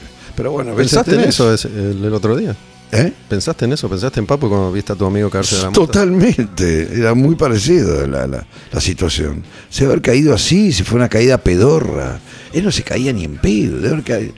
No sé qué habrás pasado, tras porque no venía ni siquiera fuerte. Eh, nosotros tampoco. Si venís fuerte, en una, aparte de una piña en, en línea recta, o sea, no es que venía jugado en una curva y la pisó mal. No, era derecho, yo te toco. Pero las motos vintage son muy lindas, las de los 80, todo eso, pero no tienen ABS. Entonces, Te clava. blo- puede bloquear el freno, que seguro pasó eso, bloqueó la rueda delantera, pisó una piedrita o una arenita, la moto hizo hizo así y chao, la perdiste. La moto moderna, te digo, hay que hacer fuerza para pegártela. ¿eh? ¿Sabés Porque que tienen todo me, para- hiciste, me hiciste acordar. Yo tuve moto de chico, tuve un par de motos nomás, pero tuve una, una Kawasaki LTD 750, Ah, que era una linda moto. Sí. ¿no? Y sobre todo para mí, yo tenía 18 años, ah, era una moto boludo. grande. Y había gente que me pedía la moto. Y no es lo mismo manejar una 125 que una 750. No, yo te digo la respuesta, te que decir, lo que se monta no se presta. Claro. Entonces es muchas un poco veces vulgar, como dicho, pero pasaba, pasaba eso, digo, es, es una cosa que pesa poco y ah, va muy rápido. Entonces, digo, la aceleración que tiene, incluso el freno. Entonces, una vez se le ocurrió a mi papá pedirme la moto, que no había manejado una moto en su vida. Iba a 3, ¿no? Pero eso, tocó el freno adelante, se le traba y se le torció la moto, ¿no? Sí, dije, no, mierda, te presté la moto. no, no hay que prestarla. No, no le pasó nada a tu amigo. ¿A la moto? Está, Está, un poquito magullado. está internado. Porque los dos veníamos con cascos abiertos, ¿no? Y, y él con la cara eh, eh, lijó un poquito el, el- el pavimento. ¿Casco abierto sin visera o Sí, con la visera visera, levantada? sin visera. Entonces agarró parte de la pera, la boca, tenía sangre un poco por todos lados. Me dice, y me dice, la otra vez lo llamo y le digo, ¿y cómo estás? Ya, el casco está impecable, no tiene, no tiene ni una rayita. Lo- me lo comí todo con la jeta. Entonces tiene eso, los tatuajes, tatuajes, no tatuajes, no tiene los tatuajes borraron. casi borrados, el codo. Che, escúchame. Volviendo, está, está bien, por suerte. Ronnie. volviendo a tu familia. Eh, eh, esta cosa, digo, ¿tu familia tenía guita? ¿O parecía No, que normal, era la, la guita que podía tener la familia era un oficial de marina. Porque me imagino que un oficial de marina no, no, no era millonario. Para No, nada, mucha no, guita. es más- es más, mi viejo para, que- para mandarnos al colegio este, a Brigado Lesco, me acuerdo que en los fines de semana, que estaba prohibido hacer eso como oficial de marina, los fines de semana salí, como él venía del palo del campo y todo eso, mi abuelo sí tenía campo y eso. Había tenido, después lo tuvo que vender. Pero bueno, eh, él salió a vender máquinas agrícolas, salía a vender máquinas agrícolas que tenían representación y se recorría toda la provincia de Buenos Aires por ahí, ¿viste? En una, estanciera que tenía y nada, para juntar más guita y poder pagarnos unos buenos colegios. Si no tenía lo estándar que ganaba un oficial de Marina, que no ganaba mal, pero no, no es ninguna cosa, ¿viste? Nada, normal. ¿En, en qué año volvés vos de Europa para acá? ¿En el 80? ¿O antes? En el 80, sí, En el sí. 80, para armar riff o Sí. te sumás acá. No, me sumo acá, no tenía ni idea que No sabías. existía. Me lo encontré por la calle a Papo y me dijo, che, vení tú. Pero ya lo habías conocido. ensayo". ¿Lo habías conocido afuera vos a él o acá? No, eh, lo conocí acá, pero era de muy pendejo, tendríamos 18 años. ¿Y en qué andaba? ¿En Los Gatos? ¿Dónde estaba? No, no, ya. eh, no. ¿Sabés dónde, lo, que, que estaba, dónde estaba tocando él? Yo estaba en el Liceo Naval, o sea que yo tenía menos, tenía 16 años, 17. Y él tocaba con la ¿Abuelos? conexión número 5, Ah. antes de todo eso. ¿Antes de abuelos también? Sí, sí, antes. Creo que sí. Era, estaba todo de terciopelo negro, como toda la banda. ¿no? y, estaba él y Dani se hace amigo de él. Y bueno, después quedamos charlando. Y, después lo- me lo empecé a encontrar en casas de amigas que teníamos en común. Y te andaba ahí con. Se aparecía, qué sé yo. Y nada, fui a uno. Nada, me hice amigote. Pero después lo encontré en Londres cuando se, se le apareció a mi hermano en la casa de él, ¿viste? La historia esa famosa de Que vivió en el ropero. Sí. el placar. Hablando de, de los músicos argentinos que viajaron, están aquellos que fueron a conocer el mundo, están los que se exiliaron, ¿no? Pero en general las experiencias que, que conozco son distintas a las de ustedes también, ¿no? ¿Qué sé yo? Sky, que fue y, y el Mayo francés y vio a Hendrix entonces. Eh, después están los que fueron a, a- a ver qué pasaba con la vida, no sé, Willy Crook y, y, y después están los que se, se exiliaron, ¿no? Eh, Miguel Cantilo, León Gieco, qué sé yo. Digo, eran distintas razones y circunstancias por las que los músicos Sí, yo- viajaban para yo ni siquiera era, era, eh, era considerado acá como parte de ninguna escena. ¿eh? Era- había tocado una banda que se llamaba la Banda del Oeste, que era una cosa primitiva que, ah, que era divertido, pero yo todavía iba al colegio cuando tocaba ahí. Y después, este, no, me fui por otra razón, me fui con la idea de hacer una carrera universitaria. Y me anoté en una universidad, Sí. aprobé el, el examen de francés y demás y todo eso, y me aceptaron. Y entré, y bueno, y, y es en Dauphine, París 9, Dauphine. Y después terminé un- una, tengo un grado en economía eh, en Nanterre, que es otra... ¿Economía fuiste a estudiar? Sí, sí, nada que ver con, con- Nada, y después ahí me volví a enganchar con la música, porque, porque primero me llama Papo de- desde Londres, que estaba lo de mi hermano, me llama y yo estaba viendo lo de una novia que tenía, En Francia. sí, en París. Y ahí me, me, que me dice, ¿qué haces ahí? Ahí no hay rock, nada. Me diste para acá, que estamos acá en Londres, que vamos a hacer, un- vamos a hacer una banda, hacemos de todo. Que, bueno, bueno, está bien, voy para allá. me, convencí. Y me fui para allá nada, y tratamos de hacer una banda, qué sé yo. Fue, fue un ¿Sabes momento qué? divertido, pero no. Hace poco, estamos en 15 de noviembre del 2021, es eh, el día en el que estamos grabando esta charla con Michelle. Hace poco hablé con Ricardo Saulé y me contó también de sus aventuras con Papo en Bueno, él Europa. me lo crucé allá. Ahí. Eh, eh, él aparece ahí en, en un momento con un, un gordo que se llamaba Pierre Sí, Bayón. el gordo. Pierre. Sí. Ahí me, me acuerdo que me cayeron recontra mal. Y este. Sí, porque se ve que eran amigos de Papo. de a, mí, a mí medio como que me miraban. Vos, vos no eras arriba. nadie todavía, ¿Eh? Michelle. No eras nadie todavía. Sí, no Ellos nadie. eran Box Day, Y me- Blues. Sí, y, y eso que mi hermano, Gatos. mi hermano había hecho una canción de, de Soule eh, con los Heavy Metal Kids, Ah, que sí. era canción para una mujer, y la hizo una versión en, en inglés que era co- completamente distinto, no, tradujo ni nada. It's the same, se llama. Eh, está muy buena el, tema. Pero bueno, no me cayó, no, igual no me cayeron bien ellos, ¿viste? no me cayeron bien. En realidad a mí toda esta movida eh, que había en Argentina no- no me atraía nada de todo eso. Y allá me enganché con eso, me enganché con, me volví a enganchar con la música, pero allá, ¿entendés? Y conocí otra gente de otro palo cultural, por así decirlo. Cuando lo conocí a Jean Robert, Jean Robert era un tipo muy iluminado, ¿viste? Un, tipo que brillaba realmente. Era un gran poeta, escribía unas cosas buenísimas. Y bueno, ¿viste? Y, y era todo el palo, Iggy Pop, eh, Paul Verlaine, toda esa, movida de, Bueno, y todas las, escuchábamos juntos todas las bandas que estaban apareciendo al mismo tiempo que nosotros, como fueron los Pistols, Clash, eh, todo eso, ¿no? Así que todo eso fue para mí, todo el nacimiento mío, por lo menos como, de alguna manera, como alguien del rock, ¿viste?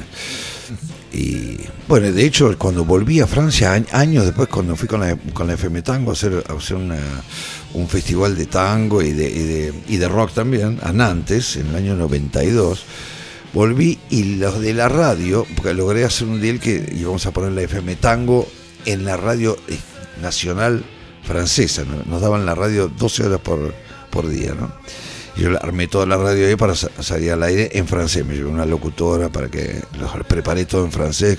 Al negro Gudiño, que a lo mejor lo conoces, un personaje muy tremendo. Entre tres hicimos to- toda la radio allá. Y bueno, y la primera noche que me dieron el aire para salir era Radio France Loire-Océan, que es la, la parte de Radio France que es del, del, del Loire y el oc- océano. Tiene, una audiencia de como dos millones de personas, fuerte.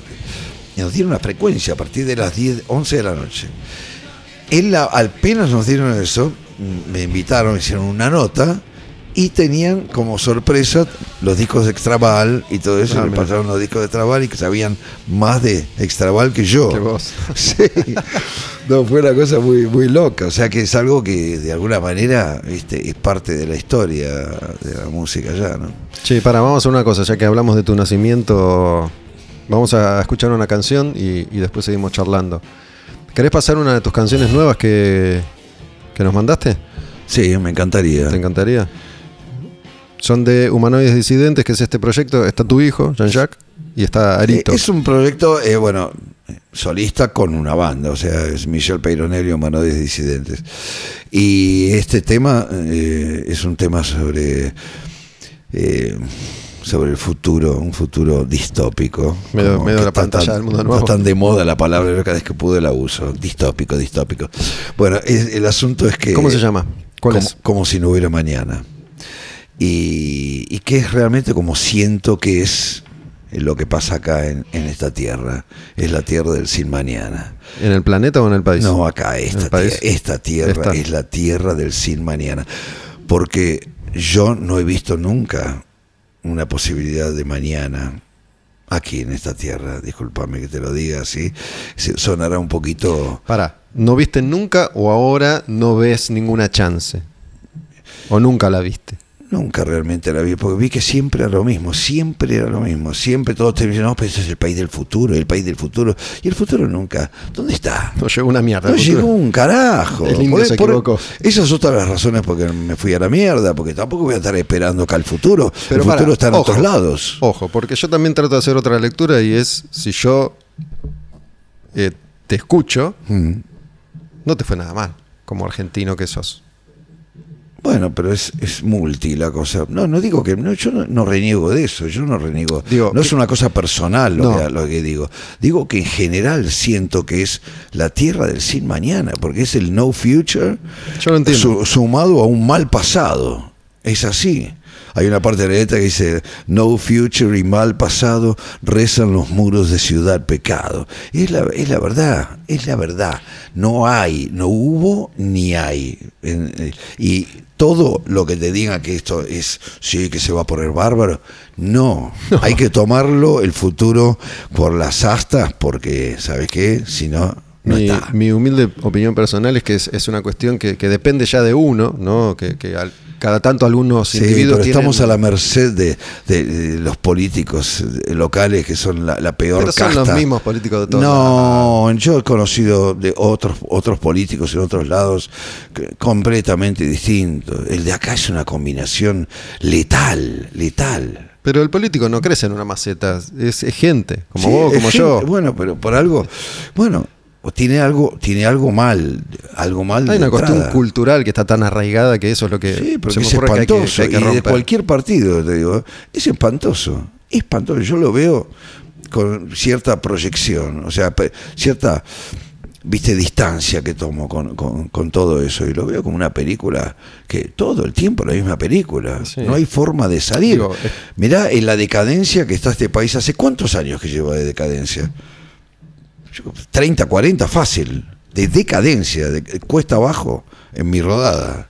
Y depende cómo uno lo mire, qué sé yo. Si querés podemos hablar desde, desde algún- 1976, digo, la, la peor etapa, pero ha habido, ha habido otros momentos anteriores también, qué sé yo, depende cómo uno lo vea. Eh, podemos en hablar de, algún momento de parece- 1810, si querés, podemos No, hablar desde sé, ahí. pero hubo algún momento acá que parecería, este parecía ser la, la tierra de la de las oportunidades y de, y de que todo iba bien y que había muchas posibilidades. Por algo se llenó de, de- inmigrantes. Hablamos del peronismo, hablamos de, no, no, de- mucho de antes del de peronismo. posguerra. Eh, sí, hablamos de, de, de- posguerra, ¿no? Y, antes también. Los míos vinieron en 1872. O sea, y era una época que todo pintaba realmente bien y que iba eh, para, para mejor todo. Bueno, no sé, ¿por qué en otros lugares del mundo funcionó? ¿Por qué ocurrió, funcionó bien en Australia? ¿Por qué funcionó bien en Canadá, por ejemplo? Lugares que son más hostiles que más, eh, eh, físicamente, ¿no?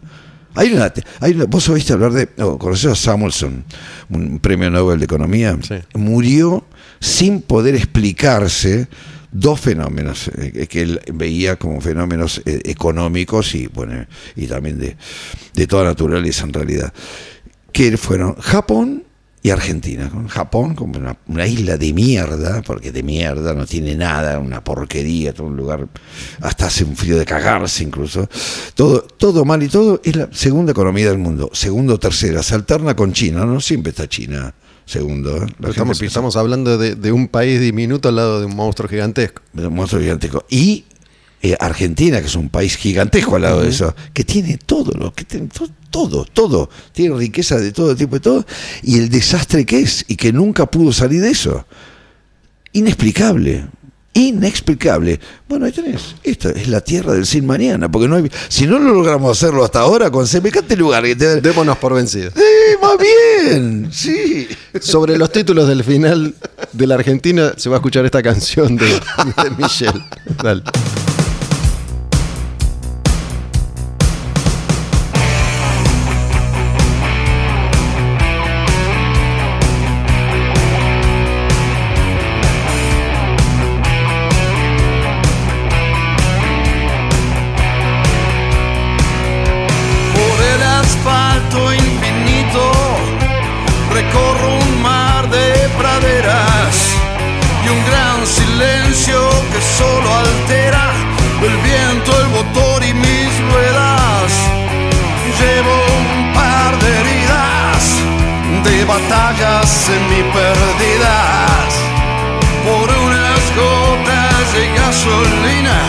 Alguna cena frugal. No future y mal pasado rezan los muros de ciudad pecado. Sigo mi viaje hacia ningún lado al ritmo de vértigo.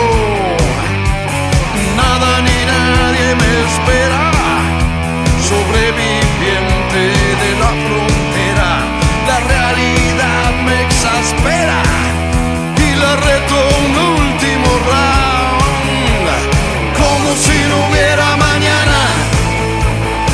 Políticamente incorrecto voy, bajo un sol de promesas vanas, como si no hubiera mañana, como si no hubiera mañana voy, de la tierra del sin mañana, yo soy.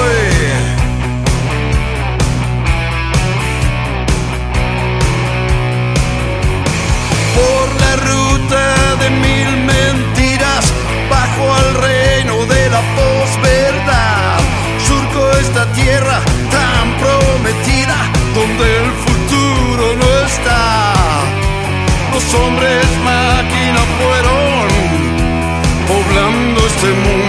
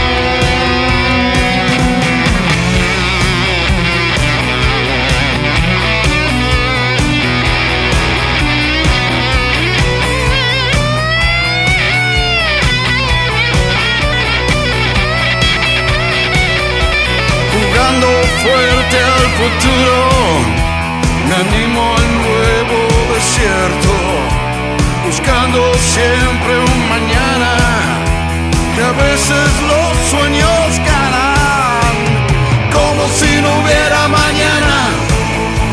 Robóticamente incorrecto voy bajo un sol de promesas vanas, como si no hubiera.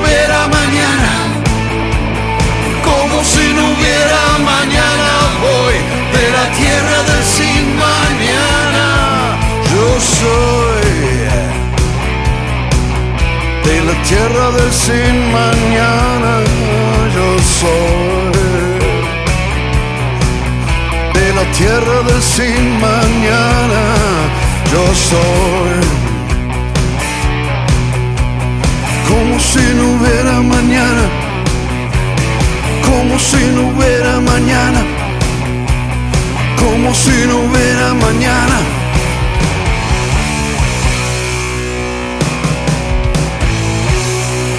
Escuchanos desde tabernaudinlife.com, la plataforma virtual del metal.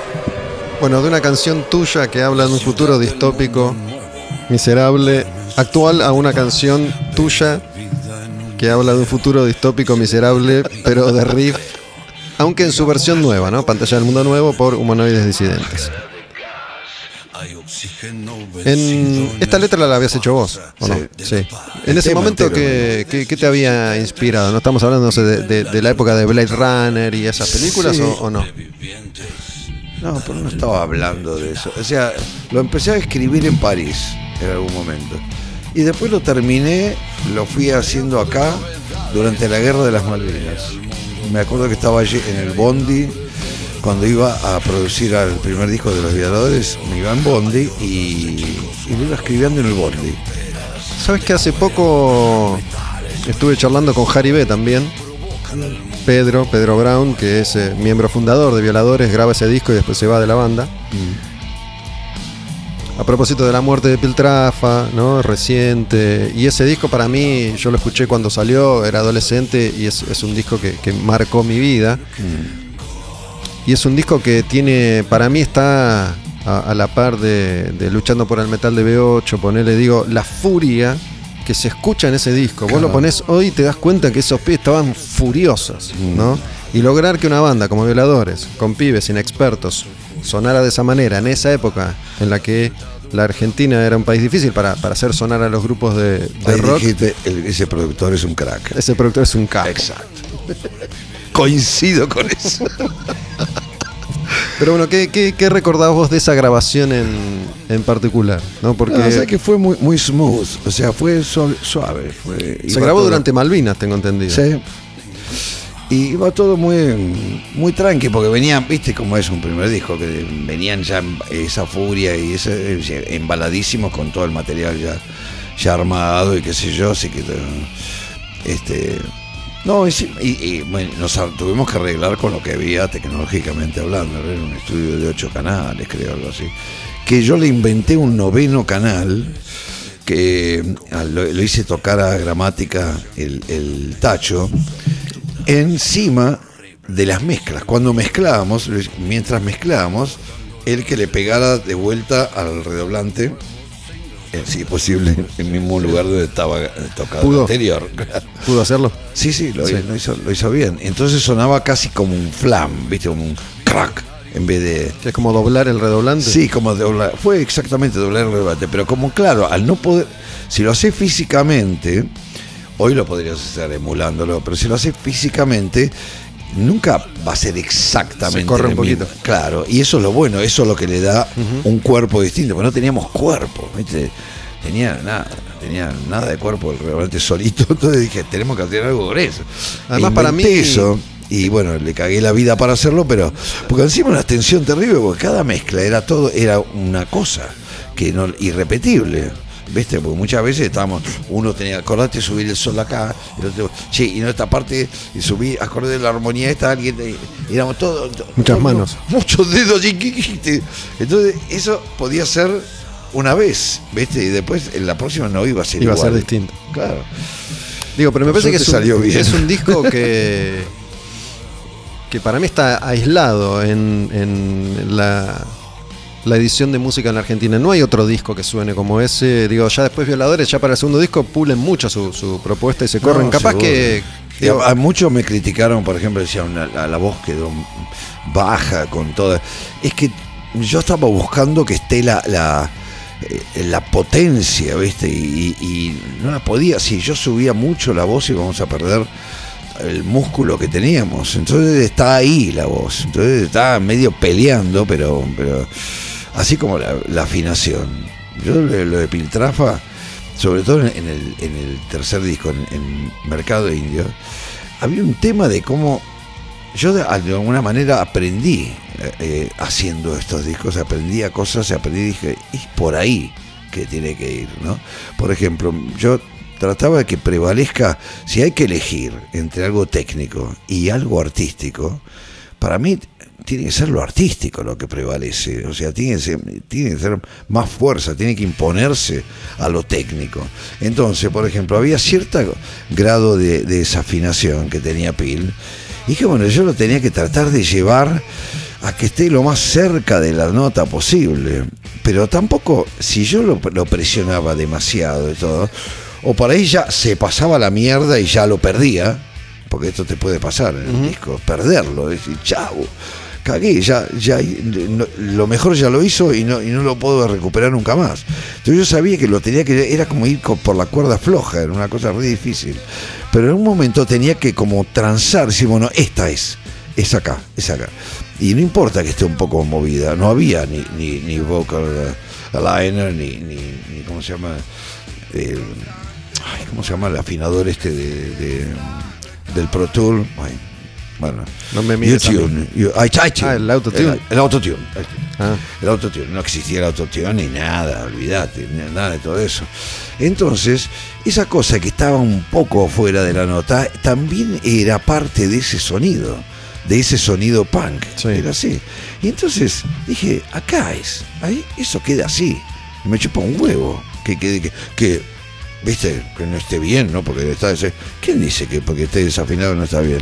Bueno, para mí, Agujero Interior de Virus también tiene esa impronta, ¿no? Es un disco que vos lo escuchás y decís, tiene una energía, una vitalidad, que dentro de la discografía de Virus, si bien Wadu Wadu recrudece, Wadu Wadu sobre todo eran más rock and rolleros y después el grupo va por otros carriles, Agujero Interior tiene esa, esa Y sí, vitalidad. porque esa logramos furia. capturar el, el momento. El asunto es capturar ese momento, que no está todo el tiempo.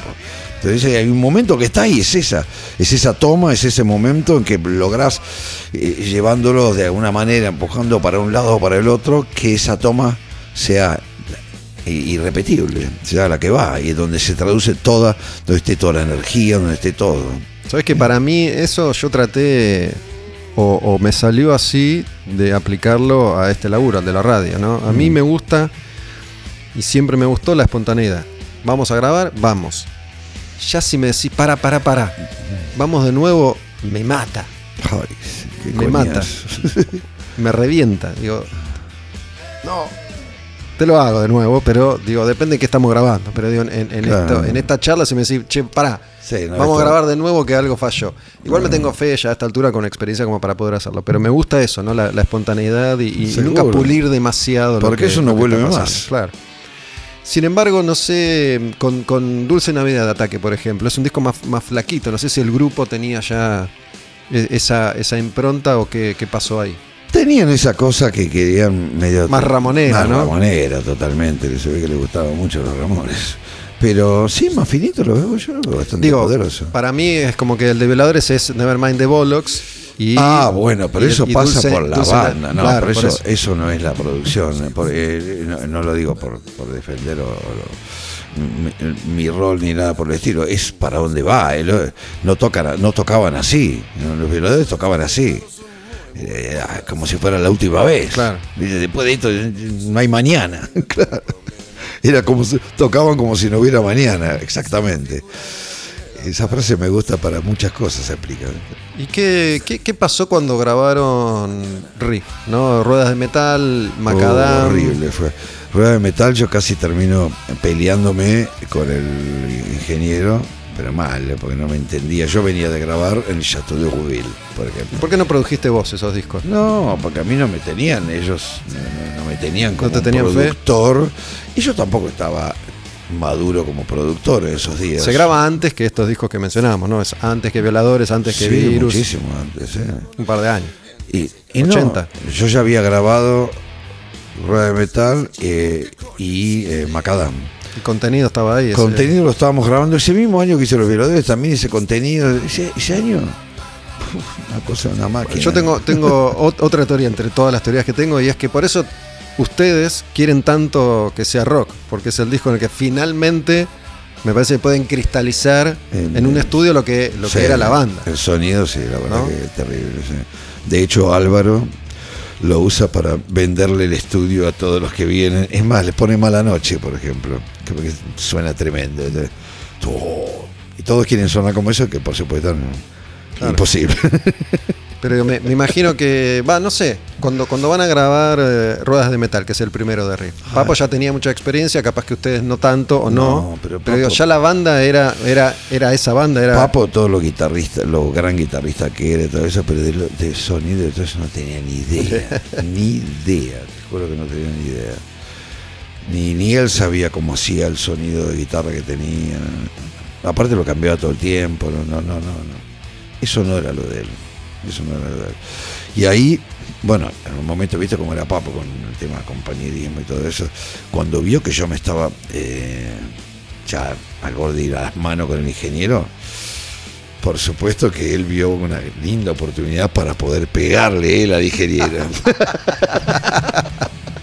¿Quién era el que ingeniero? ¿Te estuvo al borde, de, al borde de ocurrir. También él no sabe el ingeniero la suerte, como lo finito que pasó. ¿Te acordás quién era? No, ni me acuerdo de nada, para nada. Después los demás discos los hicimos con el portugués da Silva, que era un capo, un divino. Hicimos Macadam, eh, contenidos con él. Pero contenido ya, es mi humilde opinión, ya está un poco mejor. Pero Macadam es, es medio, medio flasco también para lo que era el- sí, la banda. Sí, no, pero no tan flaco. Ya ahí ya está mucho mejor que Rueda de Metal. sí. No. Y contenidos también mejor. Sí. Y a poquito fue. Y después dimos con Álvaro, con, con- hicimos Zona de Nadie ahí. Con, Que ahí ya suena mucho mejor. Sí, mucho mejor. Y después con mismo Álvaro en otro estudio. Y Álvaro más grandecito, que era un pendejo en esos días. Estaba medio Sí, pero para, no, no me quiero olvidar de esto porque me, me interesa, voy a, voy a retroceder un poco en el tiempo y, y volver un poco a tu, tu etapa familiar, ¿no? Tu viejo siendo marino, vos en los en, en el 76 estabas acá estabas afuera. No, estaba afuera. Yo me fui en el 72, 73. por. Tu hermano estaba afuera. Sí, él estaba de Tu antes. viejo estaba acá. Mi viejo estaba acá. ¿Qué, qué, en el 76, toda esa mano, estabas en contacto con, con tu viejo? Sí, con, claro. ya, ¿qué, qué onda? ¿Tu viejo sabía, no sabía, estaba, no estaba? ¿Qué Mi te viejo era el jefe del CIDE. Mira si sabía. Era en, en la Armada, cuando esto se empieza a descajetar, antes del 76. ¿eh? Eh, el- la, la Marina planteó que tenía que haber alguien de, la Marina en el, en el CIDE y se lo ofrecen a mi viejo y, mi viejo agarra con la condición de que sea un tiempo nomás y que después eh, se abría de- se, se retiraba. Eh, medio hicieron como una- un acuerdo de, de- de para que él terminara sus días como embajador en algún lugar. Porque él no. eh, y. Bueno, y cuando él renuncia porque se enferma, se enferma del, corazón por el laburo ese, porque era la época Isabelita, él tenía que tratar con gente como López Rega, o sea, era una cosa espantosa. Y nunca hizo nada así que tuviera que rendir cuentas a la justicia ni nada. Si no te imaginas todo lo que lo fácil que hubiera sido para alguien encontrar el padre del baterista de Riff, viste, toda una cosa oscura, pero nada. Ni se llevó un mango, ni hizo nada de, terrible y estuvo totalmente en contra del golpe de Estado. Y de hecho Macera le dice, no, tenés que ayudarnos, Aldito, yo, no- no quiero, no solo no quiero saber nada, no estoy ni siquiera de acuerdo, no quiero saber, a mí la embajada que quedamos y chao. O sea que en ese momento él se va en el 76, deja el laburo este de las. De, el 75 se va. decide. en- Creo que sí. Eh, eh, antes del golpe fue. O el 70 él estuvo 18 meses. Pues me acuerdo que siempre me lo repetía. Y el médico le dijo: Usted tiene que renunciar porque se va a morir. Pues, Y de Ya hecho, se- después se- vivió muchísimos años más. O sea que se ve que era, ¿Y eso dónde lo que lo fue? estaba matando. de embajador. Grecia. Lo convencí yo de ir a Grecia. Me Ah, sí. pareció un destino muy piola. Me imagino. muy O sea que lounge. en, en pleno. Quería ir a Londres porque quería laburar. No, vos no, no, no, te voy a explicar. Vos no querés laburar. Vos querés un lugar como Grecia. ¿no? Lo que sí querés hacer es navegar, por ejemplo. Yo te voy a ir a visitar y voy a navegar con vos. No te Exacto. es exactamente lo que ocurrió. Yo vivía en París y todo y iba cada rato a todo. La verdad que es fantástico. ¿Y cómo, cómo le pega a tu viejo todo esto que empieza a pasar acá? Lo que pasa es que, ya te digo, estuvo Él estaba afuera, pero me estuvo hasta el final, estuvo hasta el final como embajador ahí, hasta cuando volvió, se retiró por completo y no, no siguió en nada de todo eso. Y volvió en el 80, de bueno, 79 o 80. Nada, estaba, eh, vendió todo lo que tenía, departamento, casa en Mar del Plata, todo lo que tenía, y compró un capito. Y nada, eso lo que le gustaba era ese campito en Tandil, que tenía las sierras, que fuimos con Papo al, al campo ese varias veces. Fue gracioso que le- enseñé a andar a caballo en un día. ¿Sabes qué decía? ¿Y sí, se movía así, decía, oh, eso es una boluda, esto como coger, mira. No sabés. En dos, tres días que estuve ahí me armó un quilombo, no sé, fue, fue una cosa tremenda. Y este. bueno, el asunto es que nada, y, bueno, así, así terminó. Después él terminó vendiendo el campo y todo eso, porque era, se había endeudado en dólares, una con tasa LIBOR. En fin, eh, no tuvo, digamos, un final como, como seguramente tienen los políticos que hacen todo tipo de negociados y cosas y se llevan un montón de guita. Él tenía su jubilación de. Es más, hasta consiguió, no logró conseguir su jubilación de secretario de Estado, que había sido secretario de Estado. Recién yo se lo hice ganar a el juicio que tenía él a mi vieja. Y ahora, bueno, cobra como secretario, como pensión del secretario de Estado, que lo fue. Y que arriesgaba la vida constantemente. Yo vine a, ve- a- a visitarlo un par de veces y lo llevé al laburo una, una vez. Y, y mi hermano vino en otro momento y lo, y lo llevamos en un Falcon que tenía los, los custodios todos armados hasta los dientes, porque era la época que mataban oficiales de marina. Eh, los que mataban en esa época era antes, de- eran Antes del golpe, sí, los montoneros y los. Montoneros del ERP y todo. Durante el, de- el gobierno democrático, estoy hablando. La triple A y todo eso. todo Bueno, sí, sí, no sé todo eso, pero, pero bueno, él eh, y lo tuve que llevar y teníamos que, me tenés que llevar un día, vamos para acá, otro día vamos para allá. Y digo, ¿por qué tanto? Y no, porque si, si se aprende en el, recorrido, no, me esperan algún lugar y cagamos. ¿Cómo cagamos? Yo tenía que decirle, yo soy indio, ¿viste? Como, como el chiste de llanero solitario. que le dice, le dice a Toro, dice, uy, cagamos, Toro. ¿Cómo cagamos? Yo soy indio. Que. Bueno, el asunto es que, ah, que sí, tenemos que hacer cosas así. nada. Che, recién hablaste de tu mamá. ¿Tu mamá vive? Mi vieja vive, sí, tiene 94. Ah, mira. Sí, sigue rompiendo la bola, pero mal. Y- Sí. igual que siempre. Igual que siempre. Sí. Pero bueno. Para romper la bola hay que estar bastante lúcida. Sí, sí, está bastante lúcida. Tiene alguna laguna, pero más o menos la pilotea. Está bien. Escúchame, mm, ya que estamos en este tema familiar, últimamente cada vez que hablo con, con músicos que, que ya tienen su historia y músicos que se han pasado la vida amigándose y enemistándose con sus compañeros, esto de no, no te hablas con tu hermano, con Vitico no te estás hablando tampoco, me imagino. No, por supuesto que no. con el otro, con el otro tampoco. El otro es Bob. Sí. No, salieron a hablar mal de mí en un momento, me trataron de, de estafador. En, ¿Sabes por qué me trataron de estafador? Lo sé, lo sé. Porque, porque Por la, propuse. por la canción esta del, de No. la serie o qué? No, no, Ah, porque propuse, no, pro- sí, propuse a eh, hacer, íbamos a hacer Un show grande. un show de riff, digamos, por ejemplo, ¿no? Con invitados, ponele con, con chizos. A mí se me ocurrió que esa- eh, un amigo mío tenía las máquinas para hacerle todo, con un- hacer algunos temas con un holograma de Papo. Como lo está haciendo, como lo hizo con muy. eh, eh, Varios le decían Dio. eh, Ronnie James Dio, pero Tupac, Roy lo Orbison, hicieron con todo completo, una gira con la banda, creo que no sé si no era la banda original de, de, Ronnie James Dio, No, eran músicos Pero, que tocaban madre. al lado del holograma de Dio. del holograma, y parece que estaba buenísimo. Y yo, bueno, vos le ves alguna cosa de estafador, nadie, nadie está de, de estafa eso. Nadie está diciendo que, que es papo, yo creo que es un holograma, pero una idea piola, qué sé yo, A mí con sabe- Elvis lo han hecho, y con Michael Jackson también. Michael Jackson, sí, Roy Orbison, Bueno, Tupac. salieron a decir que Prince. yo que era un estafador. Bueno, tuve que mandarles carta de. ¿no? ¿Sabes lo que me gusta de estas historias de los músicos? Es que siempre aparece una historia nueva.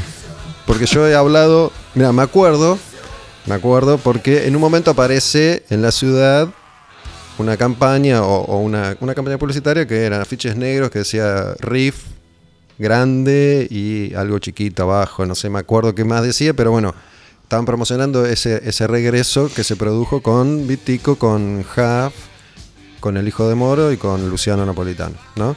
Me acuerdo que te llamé y vos ¿Qué tiene que ver eso con Riff? Me pregunto. ¿Qué Bueno. carajo tiene que ver? Unos tipos que tocan temas de Riff, pero no tiene nada que ver. Me acuerdo que yo en ese momento estaba en Radio Cantilo, te llamé y vos estabas del culo, ¿no? Bueno, enculado, qué sé yo. Después hablé con ellos, estaban enculados con vos, enculados. ¿Por qué? Y siempre, aparece una historia nueva. Esta de, Ah, de por lo de mala noche, por lo de la mala noche, sí. ¿Y por qué? Si se, les hice ganar guita a todo con la serie y todo, No sé, todo capaz- bárbaro. capaz que dicen que- Están los derechos de autor, están compartiendo los derechos de autor. Y este me lo escribí yo. ¿Vos te parece que alguno de ellos puede escribir una letra así? No se le puede ocurrir en la vida entera. Ese tema lo escribimos Papo y yo, como gran cantidad de, te- de temas que eran que son de Riff, que son de Papo y mío. Eh, ellos no tuvieron nada que ver. Y yo fue una idea mía, ridícula idea, de poner en ese disco, ¿por qué no firmamos todos los temas como todos de riff? Una pelotudez que me mandé, porque Un error de tu parte. un error total. Bueno, el asunto que ese, por ese tema, que encima sabían perfectamente bien que no era un tema de ellos y que están en los, en los créditos, este, ¿por qué no? Para vos hiciste una, versión de ese tema que se escuchó en una serie. ¿Qué serie era? Sí, la serie esa nos, nos pagó por ¿Cómo se llamaba? eh, el, el lobista. Vi. El lobista. La serie nos, nos pagaron una guita. Yo conseguí que nos pagaran una guita mejor que la que habían ofrecido. Porque por lo menos puedo negociar y puedo- de alguna manera soy empresario y sé manejarme en algunas cosas. Puedo mane- lograr un mejor resultado que estos dos salames, imagínate. No le digas No, pero por favor. Son tus compañeros de la vida. Escúchame. Pará. La del holograma no, no la había escuchado nunca, ni de tu parte, ni de ellos. se de- salieron, me hicieron una, me, me, me mencionaron así en una nota en Clarín que trataban nadie les preguntó nada y salieron a hablar, a hablar mal de mí. ¿Qué tienen que hablar mal de mí? Se ve que no metían nada porque el segundo Vortex que hicieron hacer le fue como el orto y salen a promocionar eso con di- di- hablando mal de mí, boludo. ¿Qué te pasa?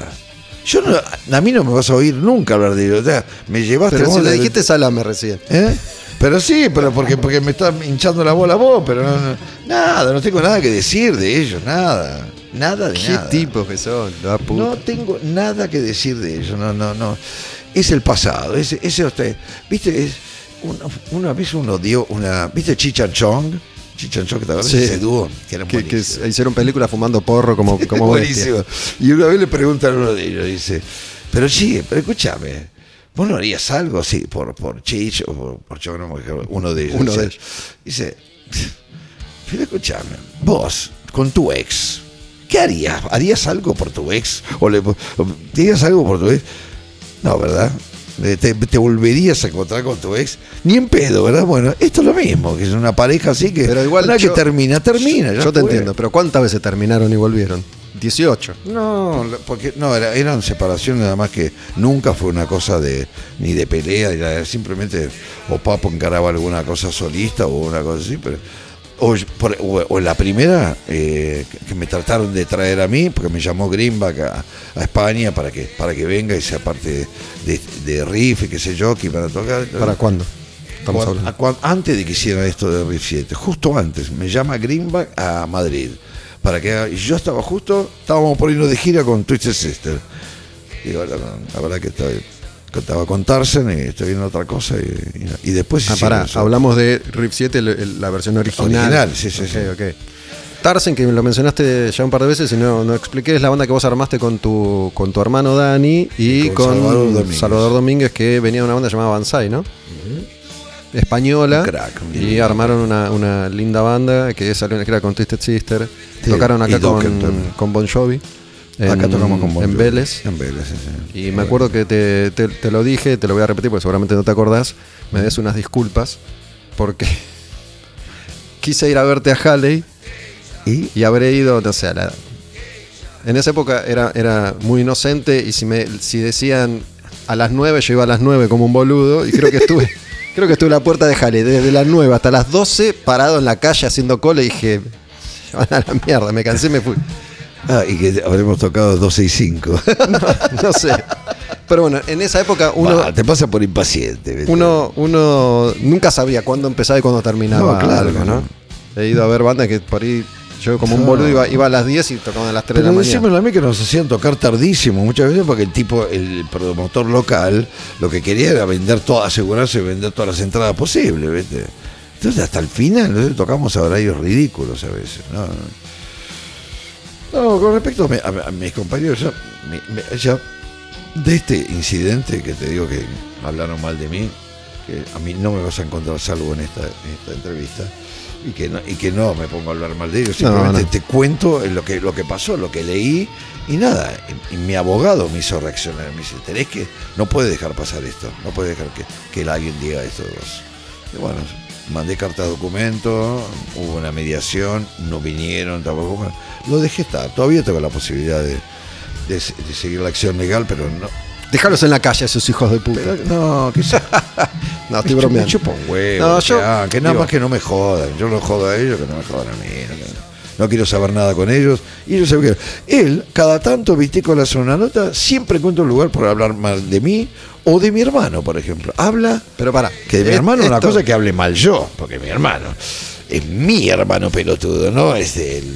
Pero él salió a decir, sale a decir que el hermanito de Peironel, cuando, como medio como que tuvo la culpa de que nos separáramos. Esa es otra, es, es otra que, Sale a decir eso a cada rato. que empecé a escuchar en los últimos años. Digo, desde, es una cosa de porque debe estar gagá y ya repite cosas. 1985 hasta 2015 nunca escuché que tu hermano había sido el culpable. Desde hace Él, tres él, años. esto, esto es una cosa Pero de igual yo esto lo voy a decir con, con todo el cariño que, que les tengo porque Sí, pero yo no sé pues, de dónde saca eso. Vitico No sé. es un es un señor que habla mal de cualquiera y al otro día digo de, de- de sus hijos, de sus sobrinos, de sus tíos, de sus abuelos. No, bueno, eso es un problema de él. Yo no tengo ese problema. Este, y después amiga y después se Yo pelean. ni siquiera, yo te, dije- te dije, estoy, pele- estoy peleado con mi hermano pero por otras cosas familiares y demás, pero no me vas a oír hablar mal o demás. Puedo hablar bien de, de él en esta entrevista lo más, lo más bien.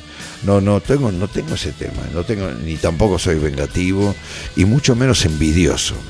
Hay otros que sí tienen muy- un gran problema con la envidia, sí, un gran problema. Yo ¿Sabes que nunca la mí- sentí. Para mí sabes que envidian, ¿no? ¿eh? Para mí envidian tu pelo, tu cabello. Y puede ser también, ¿viste? Cada rato me dicen, ah, pero esto te, lo, lo tenís vos. Y que, mira, como que te tengo que pedir permiso vos, le digo, me- voy a hacer lo que se me cante el culo con mi pelo, pero tengo una bocha de pelo. ¿Cómo los quieres? Yo porque me, me, me preocupan, boludo. Aprovecho para mandarle un saludo a Juanma de Te cortaré las mechas, el autor de mi coiffure. tu- de tus claritos. Sí. Y del corte todo.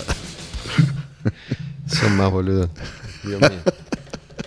Yo, yo a veces creo que tendría que haber mucho sido. infantil esto de una Sí, banda de rock. sí. ¿viste? Tendría que haber sido terapeuta de, de, de rockeros. No. ¿Por qué?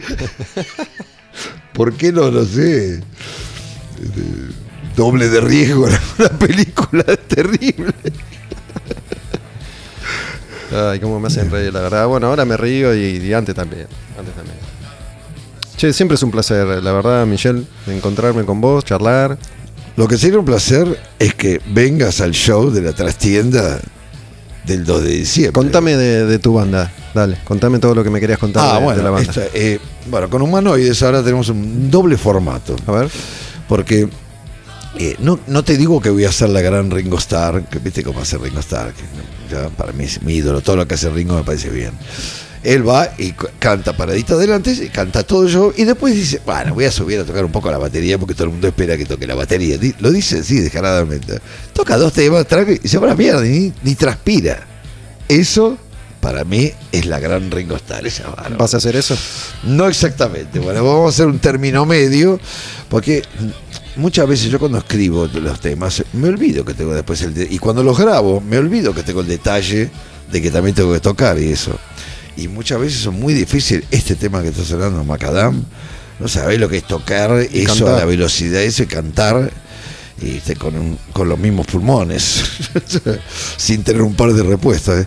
Es muy jodido. Y más a esta altura tampoco somos eh, pendejos, pero bueno, pero encontré una fórmula que teniendo, antes estaba, tenía un baterista y iba adelante, cantaba algunos temas y volvía. Bueno, bueno, ahora voy a hacer toda una parte del set así en, en- en trío, el trío con humanoides, que es con Arito en, eh, en la viola y con Jean-Jacques en, en el bajo. Y bueno, somos el trío ese, así es un power trío que cantamos, hay buenas armonías, hay buena cosa y suena bien la banda así. ¿Quién Y canta? después- ¿Canta los tres? ¿Tu hijo canta también? Sí, canta muy bien, descubrí que hace unas armonías bárbaras y ahí cagó, Vas a ahora canta en todos los temas.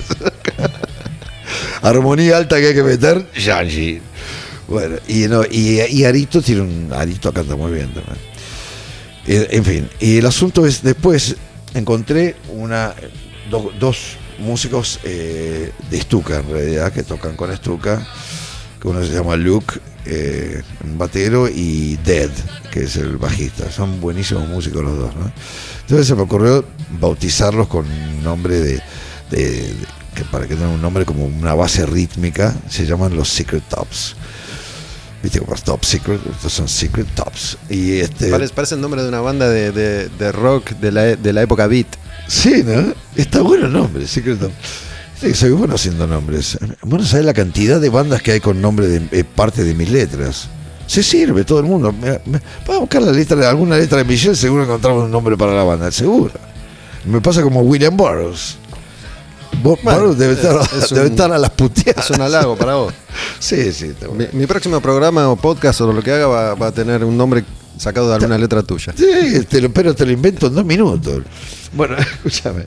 Y este, bueno, y entonces ahí, en ese, en ese formato, Janji pasa a tocar la, la guitarra y tengo una banda de dos guitarras que me encanta el sonido de dos guitarras y un- con un bajista de puta madre o sea tan bueno como como, como Jean-Jacques distinto pero muy virtuoso muy muy bueno que es Dead eh, y, y nada, es otro formato que, bueno, esa, esa parte cantó adelante y, y voy y vengo. ¿Y la batería quién toca? Este, Luke, Ah, sí, toca muy bien. Y, y nada, y tenemos otro sonido, te, da un lindo relieve a la- Me- al, al- show. me hiciste acordar, ¿no? Vos venías haciendo cosas con Stuka. Eso, eso, no me digas que te peleaste con Stuka también. A to- no, nunca, a toda máquina. Ah. A toda máquina. lo escribimos todos juntos. Mira, con la gente que escribo es muy raro que, que me haya peleado. Con Papo no me No, peleé nunca hasta- y con él escribimos los, los temas más grosos de riff. Hasta hace poco estaban, estaban haciendo cosas juntos con Stuka. Sí, sí, sí, incluso íbamos a hacer este- esto de la trastienda lo íbamos a hacer con Stuka, porque inventé un concepto, inventamos un concepto que era, como ya habíamos estado juntos con, con Juanse también hicimos una gira, una gira yankee cortita, con eh, Juanse, Stuka y yo, haciendo temas de riff, de los violadores y de, y de los ratones. Y nada, estuvo muy divertido. Entonces hicimos algo similar de alguna manera en, en yo. Entonces tocamos te- te- eh, el, el único show que hicimos juntos, tocamos temas de los violadores, de riff, qué sé yo. Y eh, no de los temas nuevos nuestros ni, y de a toda máquina, tocamos muchos también. Entonces íbamos a hacer eso, pero él ahora decidió irse a Yanquilandia y se va a quedarse. No, menos te quería decir esto, ¿no? Voy a- vuelvo eh, brevemente sobre este tema. Porque Stuka para mí fue una referencia a la hora de plantear estos temas de las enemistades entre, entre compañeros y músicos, ¿no? Digo, siempre tuvo una relación picante con, con Pil. Con el Pil, ul- ¿no? el Sí, último claro, regreso de, de Violadores fue picante Sí, también. sí, que fue Bueno, resulta que Pil se murió inesperadamente y el otro estaba desconsolado. Sí, desconsolado. Entonces digo, no vaya a ser que uno de ustedes en algún momento se van a morir y va a decir, uy, la puta, no me saludé más. con Yo él". no tengo planeado para nada morir. Nunca. No está en mis planes. De hecho, como sabes que soy un hombre del futuro, ahora dentro de un rato me vuelvo al futuro. Porque yo vengo acá, estoy de turismo por el presente. me parece muy bien. Pero bueno. bien.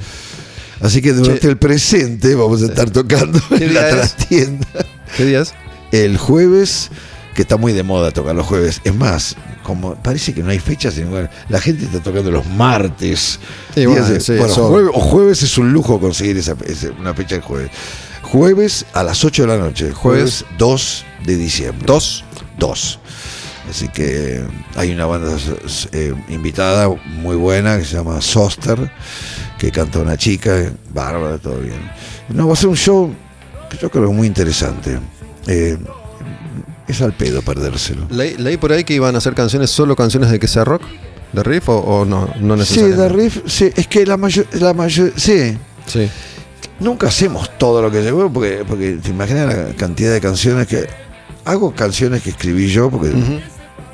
Modestia aparte son las que más me gustan. Pero entonces me dio el gusto de, de mi propaganda. No sos modesto, Miguel. No, No, Miguel, no, no. Miguel, no te preocupes. No, no, no, no. No, es que no es el ser modesto. me gustan esos temas y me gusta interpretarlos. Y tocarlos cuando quiera, ¿viste? Bueno, Igual yo nunca entendí esto de, para mí la, la modestidad está sobrevalorada. Sí, sobrevalorada, totalmente. che, y escúchame, y no, pero por ejemplo hacemos hacemos eh, esa versión Metal Hop de la pantalla. Vamos a hacer también eh, eh, Nada ni Nadie. Nada ni Nadie. ¿De violadores? Liberadores es un tema que escribí con Stuka. Ujú. Sí, yo himnos tengo la especialidad. Tengo ya los himnos de dos bandas son míos, fíjate. De los violadores, sí, y de Riff no vas a decir que no es la pantalla, el, el himno Sí, es de total. los himnos, sí. No, no, es el himno, es el único que cantan. En, que, es más, Papo en un momento ya se olvidó la letra y no le importaba, porque lo cantaba todo el La gente. estadio, lo que sea. Y es un tema muy muy particular, digo, en ese momento sobre todo era, era un tema dentro, incluso dentro de la discografía de Riff era un tema extraño, entre comillas, distinto, y era un tema Bueno, en Macadam también era un tema muy fuerte. Cerrábamos todos los shows con Macadam. Este, pero bueno. No, había temas muy. No es que sea rock el himno, por ejemplo. En su momento, no sé, en- con No, contenidos era Susie No siempre Cadillac. lo tocábamos. Susie Cadillac eh, fue una, ide- una idea mía de, de meterlo. ¿Sabes que eso funcionó eso? Nunca estuvo en el cuerpo del show. Nunca. Cuando ¿No? salió, pues yo dije, este tema lo vamos a romper. Y me creyeron los demás. Eh, le dije, ¿sabes qué? Pongámoslo en el bis. Y va a ser como se. Porque no, no puede haber nada después de Susie Cadillac. Por una, por una cuestión de contemporaneidad, Visión. para mí, digamos que yo, yo escuché, el primer disco que yo escucho de Riff es, es Contenido porque eh, antes era muy chico, no los había descubierto, y el primer himno para mí fue Susie Cadillac. Y bueno, ahí tenés. Bueno, ese himno que también lo escribí yo con Papo, viste siempre. Para- voy a buscar vol- que Volvemos a lo de la modestia, que está sobrevalorada. Era, se me ocurre esta idea de hacerlo, nunca estuvo en el cuerpo del show. Y sin embargo, con quien cerrábamos el show, siempre, siempre, Macadam. Macadam. Otro tema mío también y de Papo. Fíjate, qué cosa, ¿no? Otra vez con esa. Ahora me diste máquina con esto de la modestia. No, igual, para, eh, está claro, digo, Bob o no componía o no lo dejaban componer nada. Y Vitico siempre componía el mismo tipo de canción rockera o, o cantaba, por lo menos, no sé, mucho por hacer, no sé si es una canción de él o, o de Mm. Bueno, escribimos un tema junto con Vitico que fue Mal Romance, que no le ha parecido nada. No, Mal Romance no, no se parece a los temas de Vitico, son más rock and rolleros de derecho. Claro, es más, cuando lo estábamos escribiendo, yo digo, le, le digo en una parte, digo, no, vamos a hacer esta escala de menores, de, de tonos vecinos, eh, que es para otro lado, está para, para que esté la melodía esta. No es un rock así de, de 12 barras típico, no, hay, hay una cosa para la melodía. El mismo Stuka me decía con referente al solo de guitarra que hay, me dice, ¿y quién no va a hacer un solo fantástico con esos tonos, boludo? Y sí, son, son tonos en realidad pop, si te pones a pensar. Pero no es otra cosa que tonos vecinos, ¿viste? Son los menores que van, por ejemplo, tonos vecinos, si vos estás tocando algo en do, que es un blues en do, do, fa y sol, ponele. eh, un tono vecino sería un mi menor. O un re menor también es vecino. ¿eh? Un la menor es vecino. Usando esos tonos vecinos es donde encontrás las mejores melodías. Lo han hecho también los grandes compositores clásicos, o sea, no es que lo inventé yo ni nada. Y están en montones de canciones, son tonos vecinos que y en muchas canciones pop. Una, me acuerdo que una productora de, de una, de una, una directora de una discografía me dijo, y me dice, sí, el tema de Riff lo que tiene que es muchos temas, la gente no sabe, son temas pop tocados a lo bestia. Bueno, yo me acuerdo en ese Era una momento, buena definición.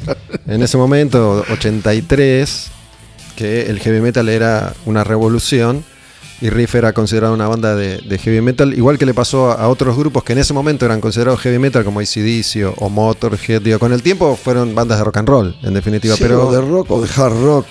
mal romance, maquinación, en ese momento eran temas como bien heavy. como Sí, más imaginación, un tema bien metalero, bien metalero. Pero igual eh, te digo una cosa, eh, con Riff pasa algo, que esta conjunción que a mí me, me- me gusta pensar que fue mucho así, de la parte, por lo menos lo que aporté yo en lo mío, que era lo del punk, y el punk, que, luego se volvió una suerte de, punk metal, esa, esa forma de tocar, y, como veía yo, por lo menos como veía yo la música, este tipo de música, digamos, y lo, y lo que tenían ellos, como la veían ellos, eh, por Papo y Vitico y todo, dio este mix. Este Sí, mix. sí. Es una que combinación- gen- que generó este sonido. Y que es un sonido particular. Y es el estilo de riff. Y que me parece, me dicen, eh, acá sí te lo digo, modestia aparte, y, y- y de verdad lo digo esto. eh, las grandes bandas no, no tienen un estilo. Yo voy a decir, ¿qué estilo es Zeppelin? ¿Qué es? ¿Una banda que ¿Qué le pondrías? ¿Qué es? Eh, igual, Pesado, pero también Sí, es, por no eso sé, me- me- ¿qué decir- es Queen, por sí, ejemplo? rock, rock es más fácil, listo, Bueno, y- bueno, sí, rock. ¿Y Queen qué es? Música. Eh, Suena como Queen.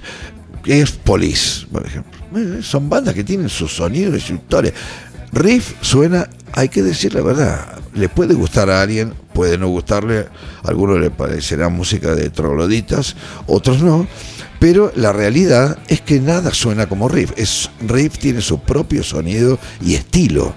Ese es el estilo. El estilo es lo que marca la diferencia, en- en- me parece a mí, en la música y en todas las artes. Yo siento, por lo menos me parece. Modestia aparte. Modestia aparte se va a llamar mi, mi próximo podcast. Michelle, te quiero, loco. Gracias por, por venir. Siempre, siempre me gusta charlar con, con vos. Bueno, fue un placer. Escúchame, tenemos que elegir una canción. eh, te, te voy a dar, ya que sos el invitado, el poder de, de Beto. Digo, me cebaste con Riff. Digo, me gustaría escuchar una canción de Riff. Pero yo sé que vos querés mostrar tus cancioncitas nuevas. No, no, pero una canción de, de Riff, a mí una de las que más me gusta, mo- modestia aparte, también, aparte. es Mala Noche. ¿eh? Mala Noche. me encanta, tiene un power eh, terrible. Vamos con esa. Dale. Y mm, bueno, no sé por qué esta charla se extendió. Yo que hago charlas cortas siempre, así que me parece que no quisiera agregarle nada más a este, a este episodio. Me parece que acá estamos bien, cerramos bien. Podemos agregar que tocamos en la trastienda el 2 de Si querés, diciembre. después lo ponemos en loop. Dos horas más de Michelle. Por favor, saquen las entradas en tuentrada.com. Pero bueno, me parece que, que está bueno cerrar este, este episodio de Al Demonio con el Diablo acá, con esta, con esta canción. Y después de esta charla, Michelle, un placer, muchas gracias. El placer es mío, Gustavo. ¿Me prestás la moto una vuelta? Lo que se monta, ya sabes, ¿viste? No es- aparte, esta es la verdaderamente mía. No es, si fuera la que me prestaron en Triumph, sí. Mala noche de Riff.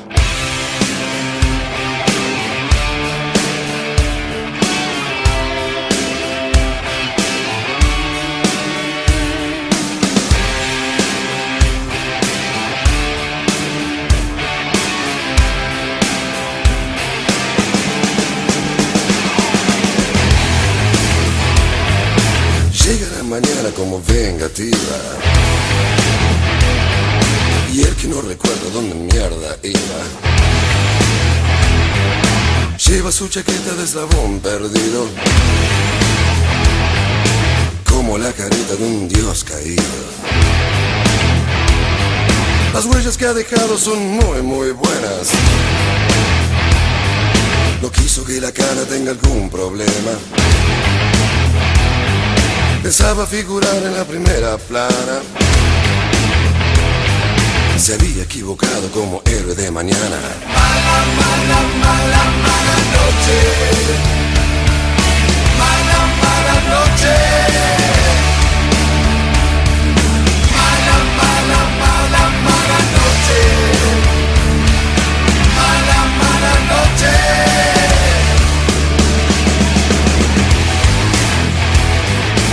Le juro marihuana, no he fumado policía. Decía algo nervioso mientras se caía. Y el juez le dice, chico, ¿qué coño hiciste?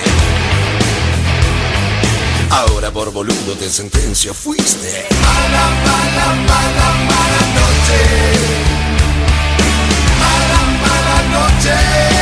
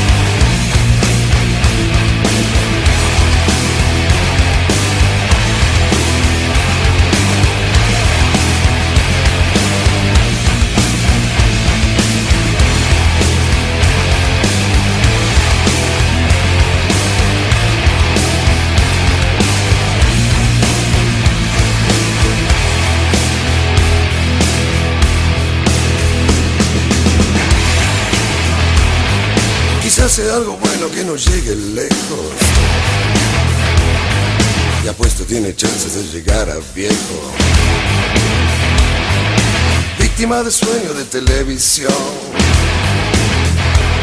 Otro rehén voluntario de la confusión.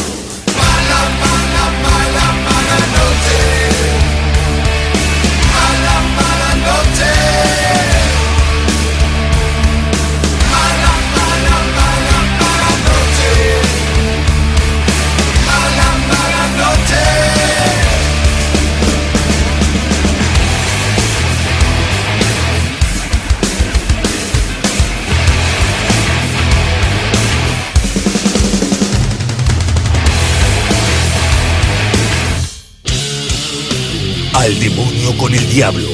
Presentado por Taberna Odín. Puro heavy metal. Asmodeus. Belial. Baphomet. Azazel. Bastema. Lilith. Mefistófeles. Príncipe de la oscuridad. Bestia. Cruel. Tirano. Fuente de toda maldad. Al demonio con el diablo. Puro heavy metal.